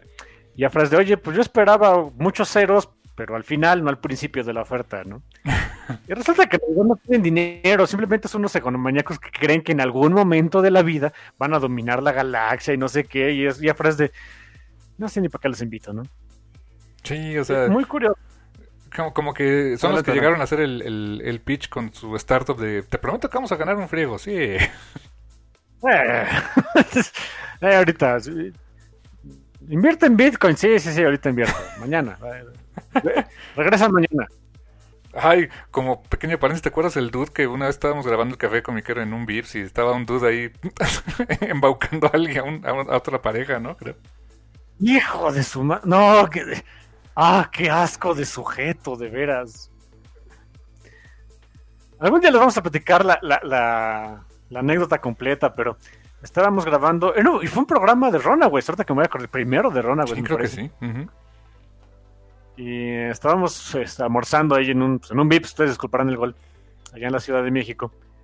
Y, eh, o sea, nos tuvimos que mover porque el, el monito este ellos de unas pobres personas a embacarles. Me, acuerdo mucho de, hasta un poquito de algunas partes de su discurso, ¿no? De, no, yo, o sea, yo, o sea, yo ya invertí este, este año me hago rico, ¿no? del robo, hijo de tu madre, ¿no? Incluso llevaba así como que los trucos más viejos del libro, ¿no? Porque este, hasta llevaba a su asistente, que pues evidentemente era una modelo, eh, como para, el típico dude que siente que eh, por tener eh, como compañía una mujer atractiva demuestra que tiene como que tal vez poder, dinero, no sé. Eh, afortunadamente yo vi que las personas que, que, se lo que querían embaucar, que eran un par de señoras, o sea, ya estaban algo grandes, pero pues no se estaban comprando el cuento. O sea, al final sí, yo, sí, cuando se supone que las dejó como que, iba, este, se, movió para hacer quién sabe qué cosas el otro sujeto. Como que para que pues, piensen acá la oferta, ¿no? Si yo vi a la señora así como que pues, no, no me late, ¿no? Espero que de veras no hayan aceptado. Sí, no, el, el dude este iba, ya sabes, ¿no? Power suit y llevaba su su iPhone, su Mac o su iPad o no sé qué tanto y, y la Trophy Wife, o sea, ¡ah! tiene, tiene, una pinta de estafador, pero bueno, ¿no? Cringe as fuck. Sí. En fin. Algo así es este. Algo así era esta secta de los de este Ezra, ¿no? Ezra, perdón, Ezra Miller te iba a decir. Ah. este es un señor que sí existe, ¿no? No, es Sara, es Sara. Después vemos la oferta que le hacen los representantes acá de, esta, de la Shadow University, que es de Afra, te ofrecemos dinero. Y Afra es de, ok, pues no es mucho. Ok, pero no nada más te ofrecemos dinero. Todos los recursos de la universidad también estarían este, disponibles para ti. Si quieres seguir teniendo acceso a Immortal Rule para más estudios, te lo damos. Todos nuestros artefactos antiguos, todos nuestros textos, investigaciones, también son tuyos.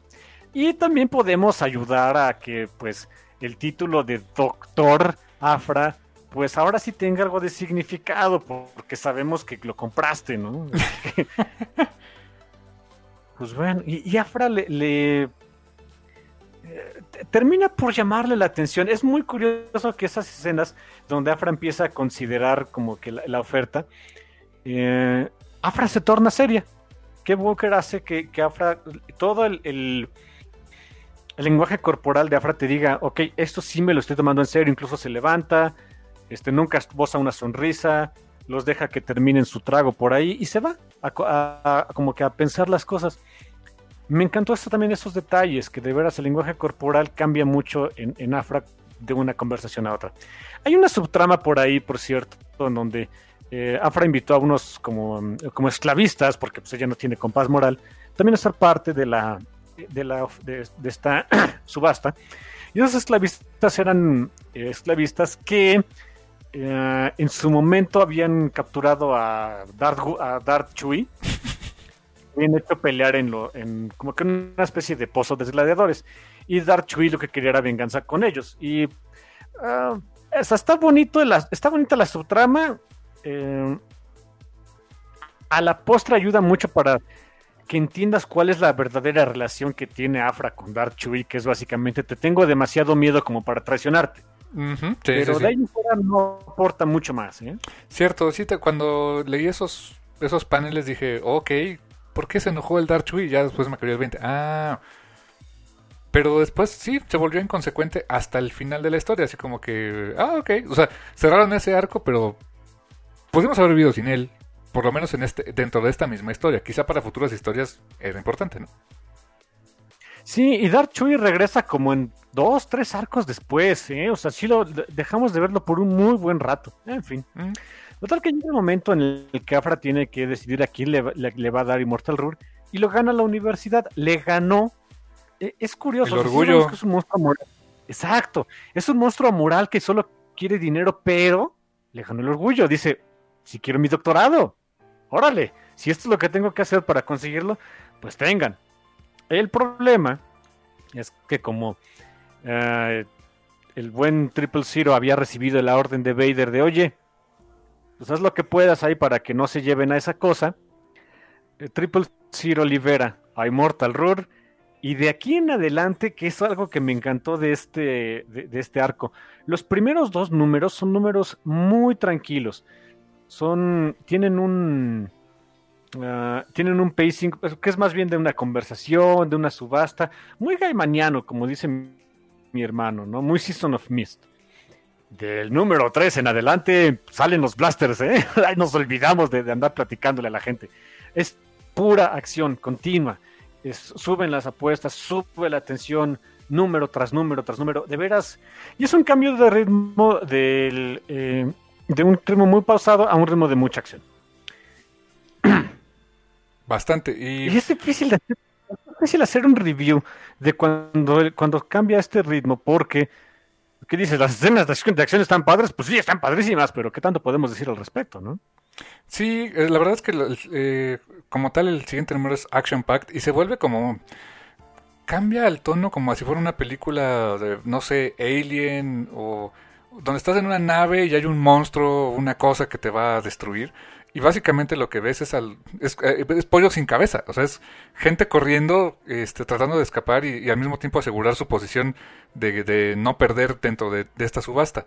Eh, me gusta el diseño que le pusieron a Rur porque básicamente toma control de un droide y con sus manitas de droide tiene dos lightsabers, pero lightsabers viejitos, lightsabers de la época de muchísimos miles de años atrás, ¿no?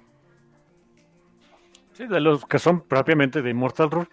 Y Afra se da cuenta de que alguien, o sea, alguien le jugó chueco porque Immortal Rur, eh, o sea, sí tomó posesión de un droide, pero no de las torretas que tenía Afra para su, para su protección. Y dice, chin, eso significa de que hay alguien más controlando. Ah, ya sé quién es. Triple Zero.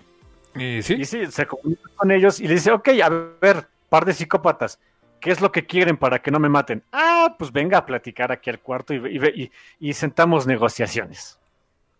Y cuando llegan ahí, al, cuando llega Afra al cuarto, así de, a ver, ¿qué es lo que hicieron ustedes, par de, par de locos, no? Dice, pues tenemos una pequeña sorpresita, mire. Y la sorpresita es así de, ah, Dios mío. Es literalmente a lo que más le tiene miedo eh, Kelly Lona Afra. Darth Vader. y con, o sea, o sea, sí, no solamente porque es el maldito Vader, sino uh, si, ya leyeron toda la, serie de Darth Vader, pues se, han de haber enterado que estos dos personajes no terminaron en la, mejor de las relaciones al final de esa historia, así que sí, Afra tiene un pánico de muerte al pobre, al, buen Darth Vader, con justa razón. Y entonces Afra dice, bueno, ok, ya, ya hicieron su punto, o sea, ¿qué gerardos quieren? Quieren ser libres, quieren tener libre albedrío, quieren poder decidir a quién matar y cuándo, que es todo el tiempo. Eh, y es de, oh, ok, suponiendo que yo acepte, ¿cómo, ¿qué me garantiza de que en el momento en el que les quite la esos candados con los que yo los controlo no me matan a mí. Y es un excelente punto. Y ahí también es algo que a la postre jugaría muchísimo, muchísimo con la relación de estos personajes. Eh, Triple Zero le dice a Fra, pues no te garantiza nada, pero tú siempre fuiste entretenida. Rara vez fuiste muy aburrida con nosotros y pues sería maleducado matarte ahorita. Y no le queda otra más que confiar en, que no la van a matar. Y, y sí, les quita el chip, les quita ese como ese hack que les había hecho. Y me encanta que el lenguaje de este Triple Zero incluso cambia así y es muy eh, muy en, en, la cara, ¿no? Que le dice bien bien este bien jugado Afra. Dice no no este no Master Afra, no Doctor Afra, Afra, o sea, es, ya somos libres. Y de hecho hay un, panel bien ominoso donde después de que les quita su e, e, ese chip se ve un una estrella, una estrella binaria, un sol en, la parte de atrás, este, en tonos rojizos y amarillos, y proyecta, hace que, la luz, eh, no veas los detalles del, de la figura de, este Triple Zero, pero solamente ves cómo le salen de, su, de todo su cuerpo diferentes eh, herramientas de tortura, armas, eh, este Viti también despliega su arsenal, y Afra está aterrada así de, ya valió queso, o sea, sí me van a matar, ¿no? Y no, sí la dejan ir porque dice, te dijimos, iba a ser muy mal educado matarte y hasta tú eres entretenida. Este, nos, nos, eh, nos vemos luego. Y Afra de, no, ¿cuál luego? adiós. Y este represero de, no, nos vamos a ver luego. Tú tranquila. Tranquila, ni mal. ¿Cuál tranquila? Em, el, o sea, y este número, como dice mi hermano, es mucho esa, esa, ese ritmito de, pues ahora tengo que escapar de aquí, eh, se va encontrando eh, conforme va este, tratando de acercar, se encuentra obviamente con Dark Chui, eh, también como protección, y van encontrándose con el resto de los invitados, y, pues nos vamos enterando cómo se va muriendo cada uno, cada uno de ellos. se encuentra con estas personas de la este, Shadow University, y antes de morir le dicen a Afra, oye, pues, o sea, eres la única persona aquí a la que le importan pues los artefactos antiguos y la arqueología. En la nave que trajimos hay muchos de esos artefactos invaluables que no que si los perdemos el universo pierde mucho de ese conocimiento. Sálvalos y serás una heroína. Y ya fueras de, eh, ok, pero valen dinero, ¿no? sí, está chido tu, propuesta, pero eh, ¿dónde está el varo, no? Y la razón por la que eh, Dark Chui se, une a Fra es porque le, le dice a Fra, oye, ok, sé que te quieres vengar, yo te puedo ayudar con eso. Y sí, de hecho ayuda a consumar su venganza. Y logran llegar a un hangar donde estaban estos esclavistas. Dark Chui mata a algunos de ellos, básicamente a todos, y a otros los deja ah, como que les da ñañaras y vemos exactamente qué pasa con ellos después, pero bueno. Y ya cuando termina esa escena y eh, Afra y Dark Chui, o sea, tenían una nave ya lista para escapar. Afra podía salirse de cualquier bronca y le remuerde la conciencia. Resulta que este monstruo moral tiene una conciencia y dice los artefactos de la Shadow University. Pues no los puedo dejar ahí porque sí se pierde mucho. O sea, sí no tiene conciencia, no tiene compás moral, solo quiere dinero, pero en el momento en el que le tocan su profesión, aunque no es doctora, como que sí lo siente. Sí, y tenés así que se, demuestra también por qué necesita que haya alguien que alguien que le fomente el que no haga las cosas bien. Eh, porque este eh, Dark Chui se, se, va en la nave y le dice, no te vayas, o sea, este, eh, como que quiero hacer una, parece que puedo ser una buena persona y no quiero ser buena persona, tienes que convencerme de lo contrario. O sea, sí es un monstruo moral y todo, pero necesita un compa que le diga, va, ¿no? Exacto. Eh, él es, eh, él es simplemente. Ella, ella es solo una parte de ese de esa dualidad del baboso que propone algo y otro que dice va. Incluso le dice a Darchui, convénceme de que no lo haga. Y Darchui se va, ¿no? Y esa frase, al menos pretende que te importe. O sea. Pobrecita, la verdad. Total que pues se queda sola, se queda sola en una, en una este, estación espacial que está siendo invadida por el Imperio, por Darth Vader, por Immortal Roar y un montón de otros eh, individuos que le tienen cero aprecio a Afra. Sus posibilidades de supervivencia había eh, eh, de dwindled to single digits now. Sí, o sea, y el número cierra con un cliffhanger buenísimo, o sea, algo que es que ah, ¿cómo explicarte? Cuando sobreusas a Darth Vader empieza a perder brillo, pero cuando lo usas en momentos clave es un personaje fantástico. O sea, termina el número donde básicamente vemos que lo que nos espera el siguiente, un cliffhanger interesantísimo, que es Darth Vader, Darth fucking Vader, enfrentándose al Immortal Rur. O sea, aún a la inteligencia, a la copia de una inteligencia de un Jedi de muchos años atrás, de muchos miles de años. Y básicamente recordemos quién es Darth Vader. Darth Vader acabó, acabó con los Jedi, ¿no? Qué bueno que mencionas esa parte porque eh, les digo que estos últimos números, eh, después de los primeros dos, los que le seguían, todos son de mucha acción. Y hacer tanto número de pura acción puede llegar a cansar. Una forma para, hacer, para mantener al lector interesado es aumentar las apuestas en cada número, aumentar la tensión. Y es en esa parte donde dices, bueno, ¿cómo le, o sea, sí, entiendo el concepto, pero ¿cómo le puedo hacer para ir aumentando la tensión en cada uno de los números? Ok, me, puse a leer los números ya con más detalle, etcétera, y, le encontré el patrón, o sea, el primer conflicto, o sea, el, primer gran conflicto, que es de hecho donde acaba el número 2, y con el que empiezas a sentir que las, apuestas este, se están incrementando, es que Rur se libera. Bueno, lo liberan los psicópatas de Triple Zero y BT-1. Después, en el siguiente número, se aumenta, aumenta el conflicto cuando llega el Imperio y llega Darth Vader. Dices, holy shit, se está poniendo más feo. ¿Qué puede seguir de esto para, para que todavía este, siga yo interesado y sienta que este tiene un ritmo este, pues vertiginoso y y de acción y pachón. Pues esto, en, el, en este otro número, aumentan las apuestas con el enfrentamiento, o sea, con el teaser del enfrentamiento entre Darth Vader y Roar, dices, ok, ya, pues voy a darme la torre, ¿no? Muy bien pensado aquí de Kieron Gillen, ¿eh? Definitivamente, y, el, y, además paga. O sea, no, no es nada más el teaser, sino que realmente paga. El siguiente número, en el quinto, vemos el enfrentamiento tal cual entre Immortal Roar y Darth Vader. Y es, es bastante bueno. O sea, eh, me encanta el trabajo que hizo Kev Walker con Darth Vader porque conserva el estilo de pelea clásico de Vader, eh, donde ya no es, son las vueltitas y todo eso.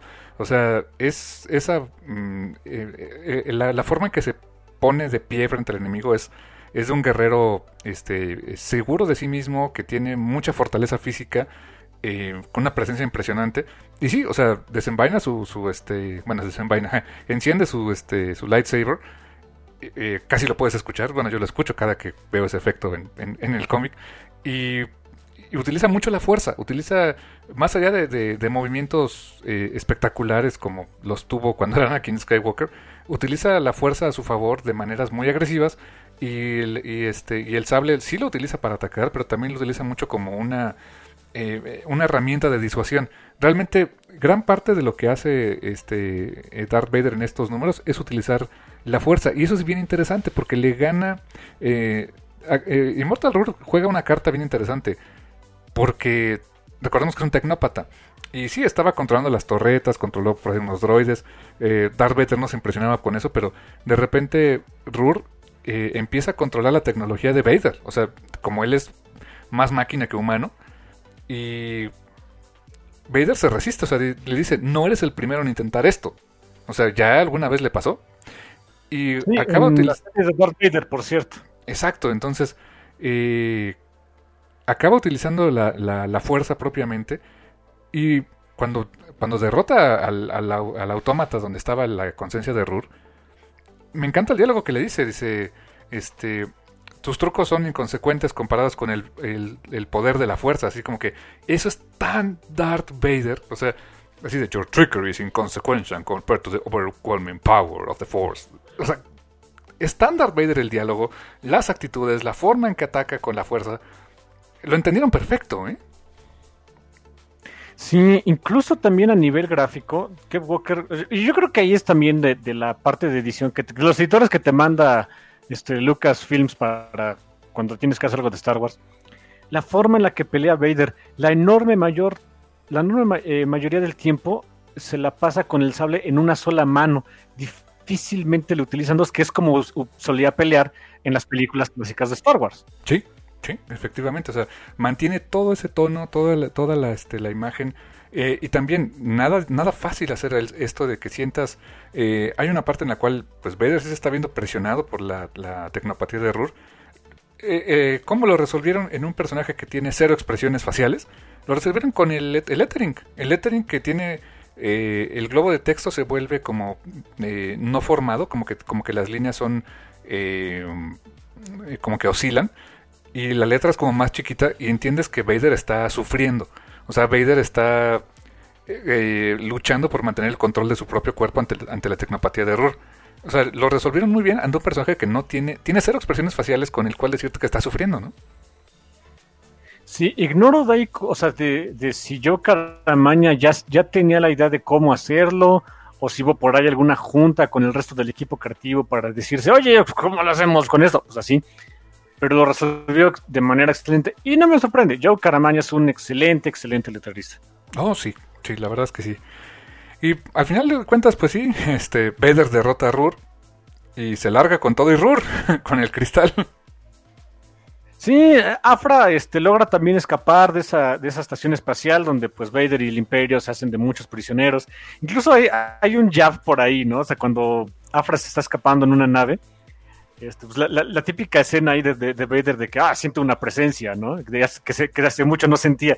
Pero me encanta, les digo que este es un cómic más bien de comedia, porque incluso le hacen burla a esa parte de Darth Vader, le cambian el diálogo, ¿no? De siento una presencia, una presencia molesta que hace mucho no sentía, ¿no? Entonces, ok, ok. Sí, es como una ladilla, pero bueno. No se va la porquería. Sí. Oye, sí, de veras, es como, como las pulgas, la pobre de Afra, ¿no? O sea, si, se te pega en la vida, mucha suerte para tratar de quitártela, ¿eh? sí.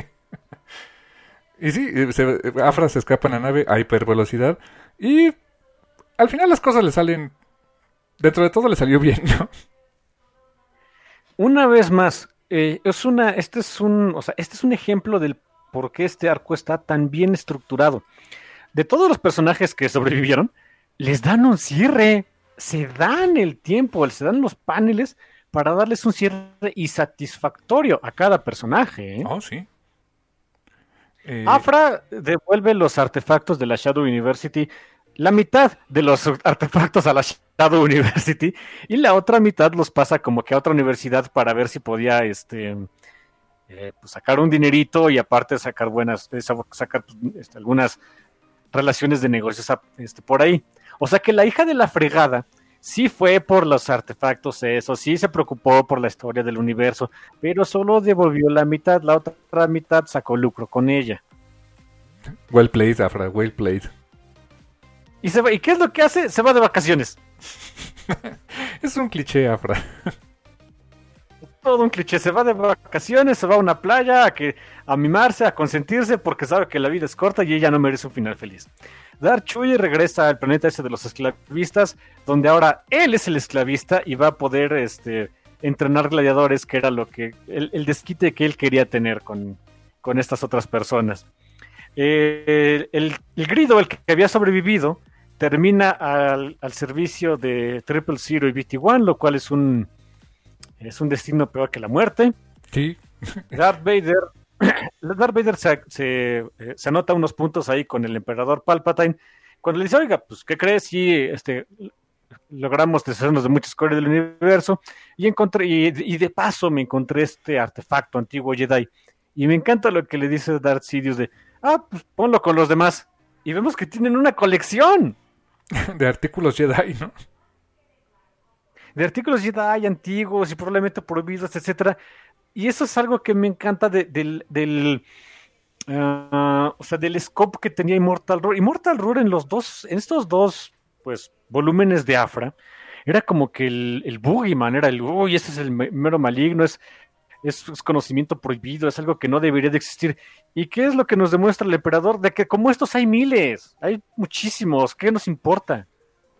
Y también, por cierto, eh, otra vez, eh, Kyron Killen, gran fan de Neil Gaiman, hay un bonito nod a, cómo termina Season of Mist.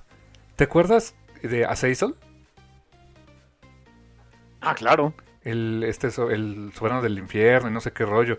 ¿Te acuerdas que este, durante los, eh, los primeros números de Sandman y luego en Season of Mist, pues hablaban de que en el infierno era, era, alguien importante, ¿no? Y que había secuestrado a nada y todo el rollo. ¿Y cómo termina Azazel? En una botellita en la colección de Morpheus. Y aquí igual, Immortal Roar, que era la gran The Big Shed, acabó siendo así como que, ah, una cosita más en la, en la, colección de, Palpatine. Oye, sí es cierto, bueno, bueno, no me acordaba de ese detalle, qué bonito. Y el epílogo, el epílogo nos deja en Afra de que estaba disfrutando de sus vacaciones, cuando llega un, sujeto a hacérsela de jamón porque había matado a un amigo suyo, le Afra lo mata porque pues estaba, estaba estorbándole el sol a su bronceado, y llega el resto de, esa pandilla ahí a, hacérsela de, de, jamón a Afra y pues, ah, ¿qué le vamos a hacer? Nos toca otra vez este, empezar a disparar, a correr y a engañar gente. Eh. Algo muy curioso de este. Y, pues ese, y literalmente ese iba a ser el fin, ¿saben? Este iba a ser el fin de la historia. si Kieron Gillen no estaba seguro de que iba a, si iba a continuar o no la serie. Y es por eso que hizo este final, que pues es un final ambiguo, pero te dejan un tono alto, este, con la capacidad de que a lo mejor iba a haber más historias de Afra, pero a lo mejor no, y, en caso de que no hubiera, pues iba, es un final, eh, pues, eh, fitting, o sea, que sí va con la, con la personalidad y con, la, con las historias de Doctor Afra, ¿no? De, o sea, sí estoy bien, pero pues otra vez la regué y pues va a haber más cosas, ¿no? Este originalmente iba a ser el final, a la postre evidentemente no lo fue, pero si, es, si aquí hubiera acabado las, las aventuras de Doctor Afra, yo lo hubiera dicho, ok, fue un excelente arco. Ah, mira, o sea, no, no me hubiera acordado que era el final, hubiera sido el final final que tenía pensado Kyron Gillian, pero hubiera quedado bastante bien. Este, para un bonito ómnibus de Doctor Afra, pues ahí hubiera quedado. Pero qué bueno que las aventuras continuaron y por mm, muchos números más y ahora un, un segundo volumen, ¿no? Sí, sí, a cargo de Alisa Wong y Marika Cresta. Eh, que, eh, o sea, ya apenas van numerito. Igual, eh, déjenme decirles que se explora mucho del pasado de Afra y vemos que, pues sí, resulta que sí le importaba eso de no tener título. Y, de una vez, o sea, tan, tan, se sentía que este iba a ser el final que ya es en el siguiente volumen cuando empieza a, escribir, a coescribir Simon Spurrier. O sea, siguen acreditando a Kieron Gillen como escritor, pero también acreditaban a Cy Spurrier. Así que, pues sí, la idea era dejar originalmente a Jafra. Interesante, carnal. Y cierra muy bien, la verdad es que cierra muy bien este tomo. Se me hizo una historia muy bien contada, o sea, condenadamente bien contada, una estructura muy interesante, un ritmo eh, fantástico, o sea, un cambio de ritmo bien interesante con, entre los dos primeros números y los otros tres, y con un gran uso de los personajes, tanto conocidos como los personajes nuevos. Se me hizo este se me hizo fantástico lo que hizo ahí este Kyron Gillen, la verdad. Y les digo, a mí se me hace como que la, la verdadera historia seminal de Doctor Afra. Incluso la forma en la que acaba, en el que es como que, o sea, aquí acabó y todo iba bien, pero, o sea, ese, ese, ese pero es lo que a la postre iba a determinar, pues el ritmo que iba a tomar todos los demás volúmenes. O sea, siempre tiene ese final de, o sea, se acabó mal o se acabó bien, pero algo más le va a pasar, ¿no? O sea, muy pachoncito en ese sentido. Em, curioso que con solamente 12 números más lo que ya se había visto de la serie de Darth Vader hayan logrado darle una personalidad tan definitiva a Doctor Lafra. Un personaje sumamente atractivo que es tan tan odioso que te encanta. O sea, eh, sé que es un monstruo, sé que no tiene conciencia, pero la adoro y siento feo cuando le va mal, aunque se lo merezca. Es más, eh, se lo debe merecer más todavía. Oh my god, sí. Pues sí, carnal. Eh, la verdad, eh, gran, se me, se hizo un gran volumen, una gran historia bien contada, un personaje que, que llegó para quedarse, o sea que yo creo que, insisto, es de lo más eh, relevante y de lo más interesante que han, que han sacado en el, en el universo expandido de Star Wars este, desde que Marvel lo retomó. Eh, un cómic redondo, la verdad, y la verdad, lo mejor para este lado del charco, lo pueden encontrar súper fácil. Súper fácil de encontrar en este en Panini Comics México. Lo pueden pedir en este en línea, lo pueden pedir este, en Amazon también, eh, traducido al español. O sea, y, y a un precio bastante este, accesible, la verdad. Sí, este, ojalá se sigan publicando aquí en México porque los volúmenes que siguen no tienen desperdicio. ¿eh? Se sigue, hasta ahorita van en el cuarto volumen del primer, bueno, el cuarto tomo del primer volumen. Y este, ¿Ya el cuarto? ya, y la- la- el plan de Panini es seguir publicando en, en puro TPB. Afra se empezó a publicar como números sueltos, no sé si te acuerdas, que estaba, eh, creo Sí, que era sí. Flipbook con otra cosa, pero no, no me acuerdo con qué otro lo pegaron. Pero actualmente no, ya, ya todas las publicaciones de Star Wars se mudaron a, TP, a TPBs. Sí, yo me había quedado que había salido el tercer volumen, no me acordaba, o más bien no tenía el conocimiento de que ya había salido el cuarto volumen, me da mucho gusto que así sea, porque vale la pena, ¿eh? Si no han checado Doctor Afra, híjole, de verdad, se están perdiendo un gran, gran cómic. Y si no lo han checado, entonces no sé qué están haciendo escuchando este programa. Pues sí, así es, carnal, chequenlo porque sin duda es, es un cómic súper recomendable. eh, y pues la verdad es que pues no queda más que decir que pues sí, es un mundo, pues sí es un mundo, este, pues pu- ah, al menos lo intentemos que sea un mundo mejor, ¿no, carnal? Sí, no sean como Afra, que se encarga de, ar- de- de desarreglar las cosas y, y arruinarlas cada vez que tiene la oportunidad. No, vamos a hacer un mundo un poquito más pachón. Exactamente, carnal. Y pues no queda más que decirles que gracias Totales. y hasta la próxima.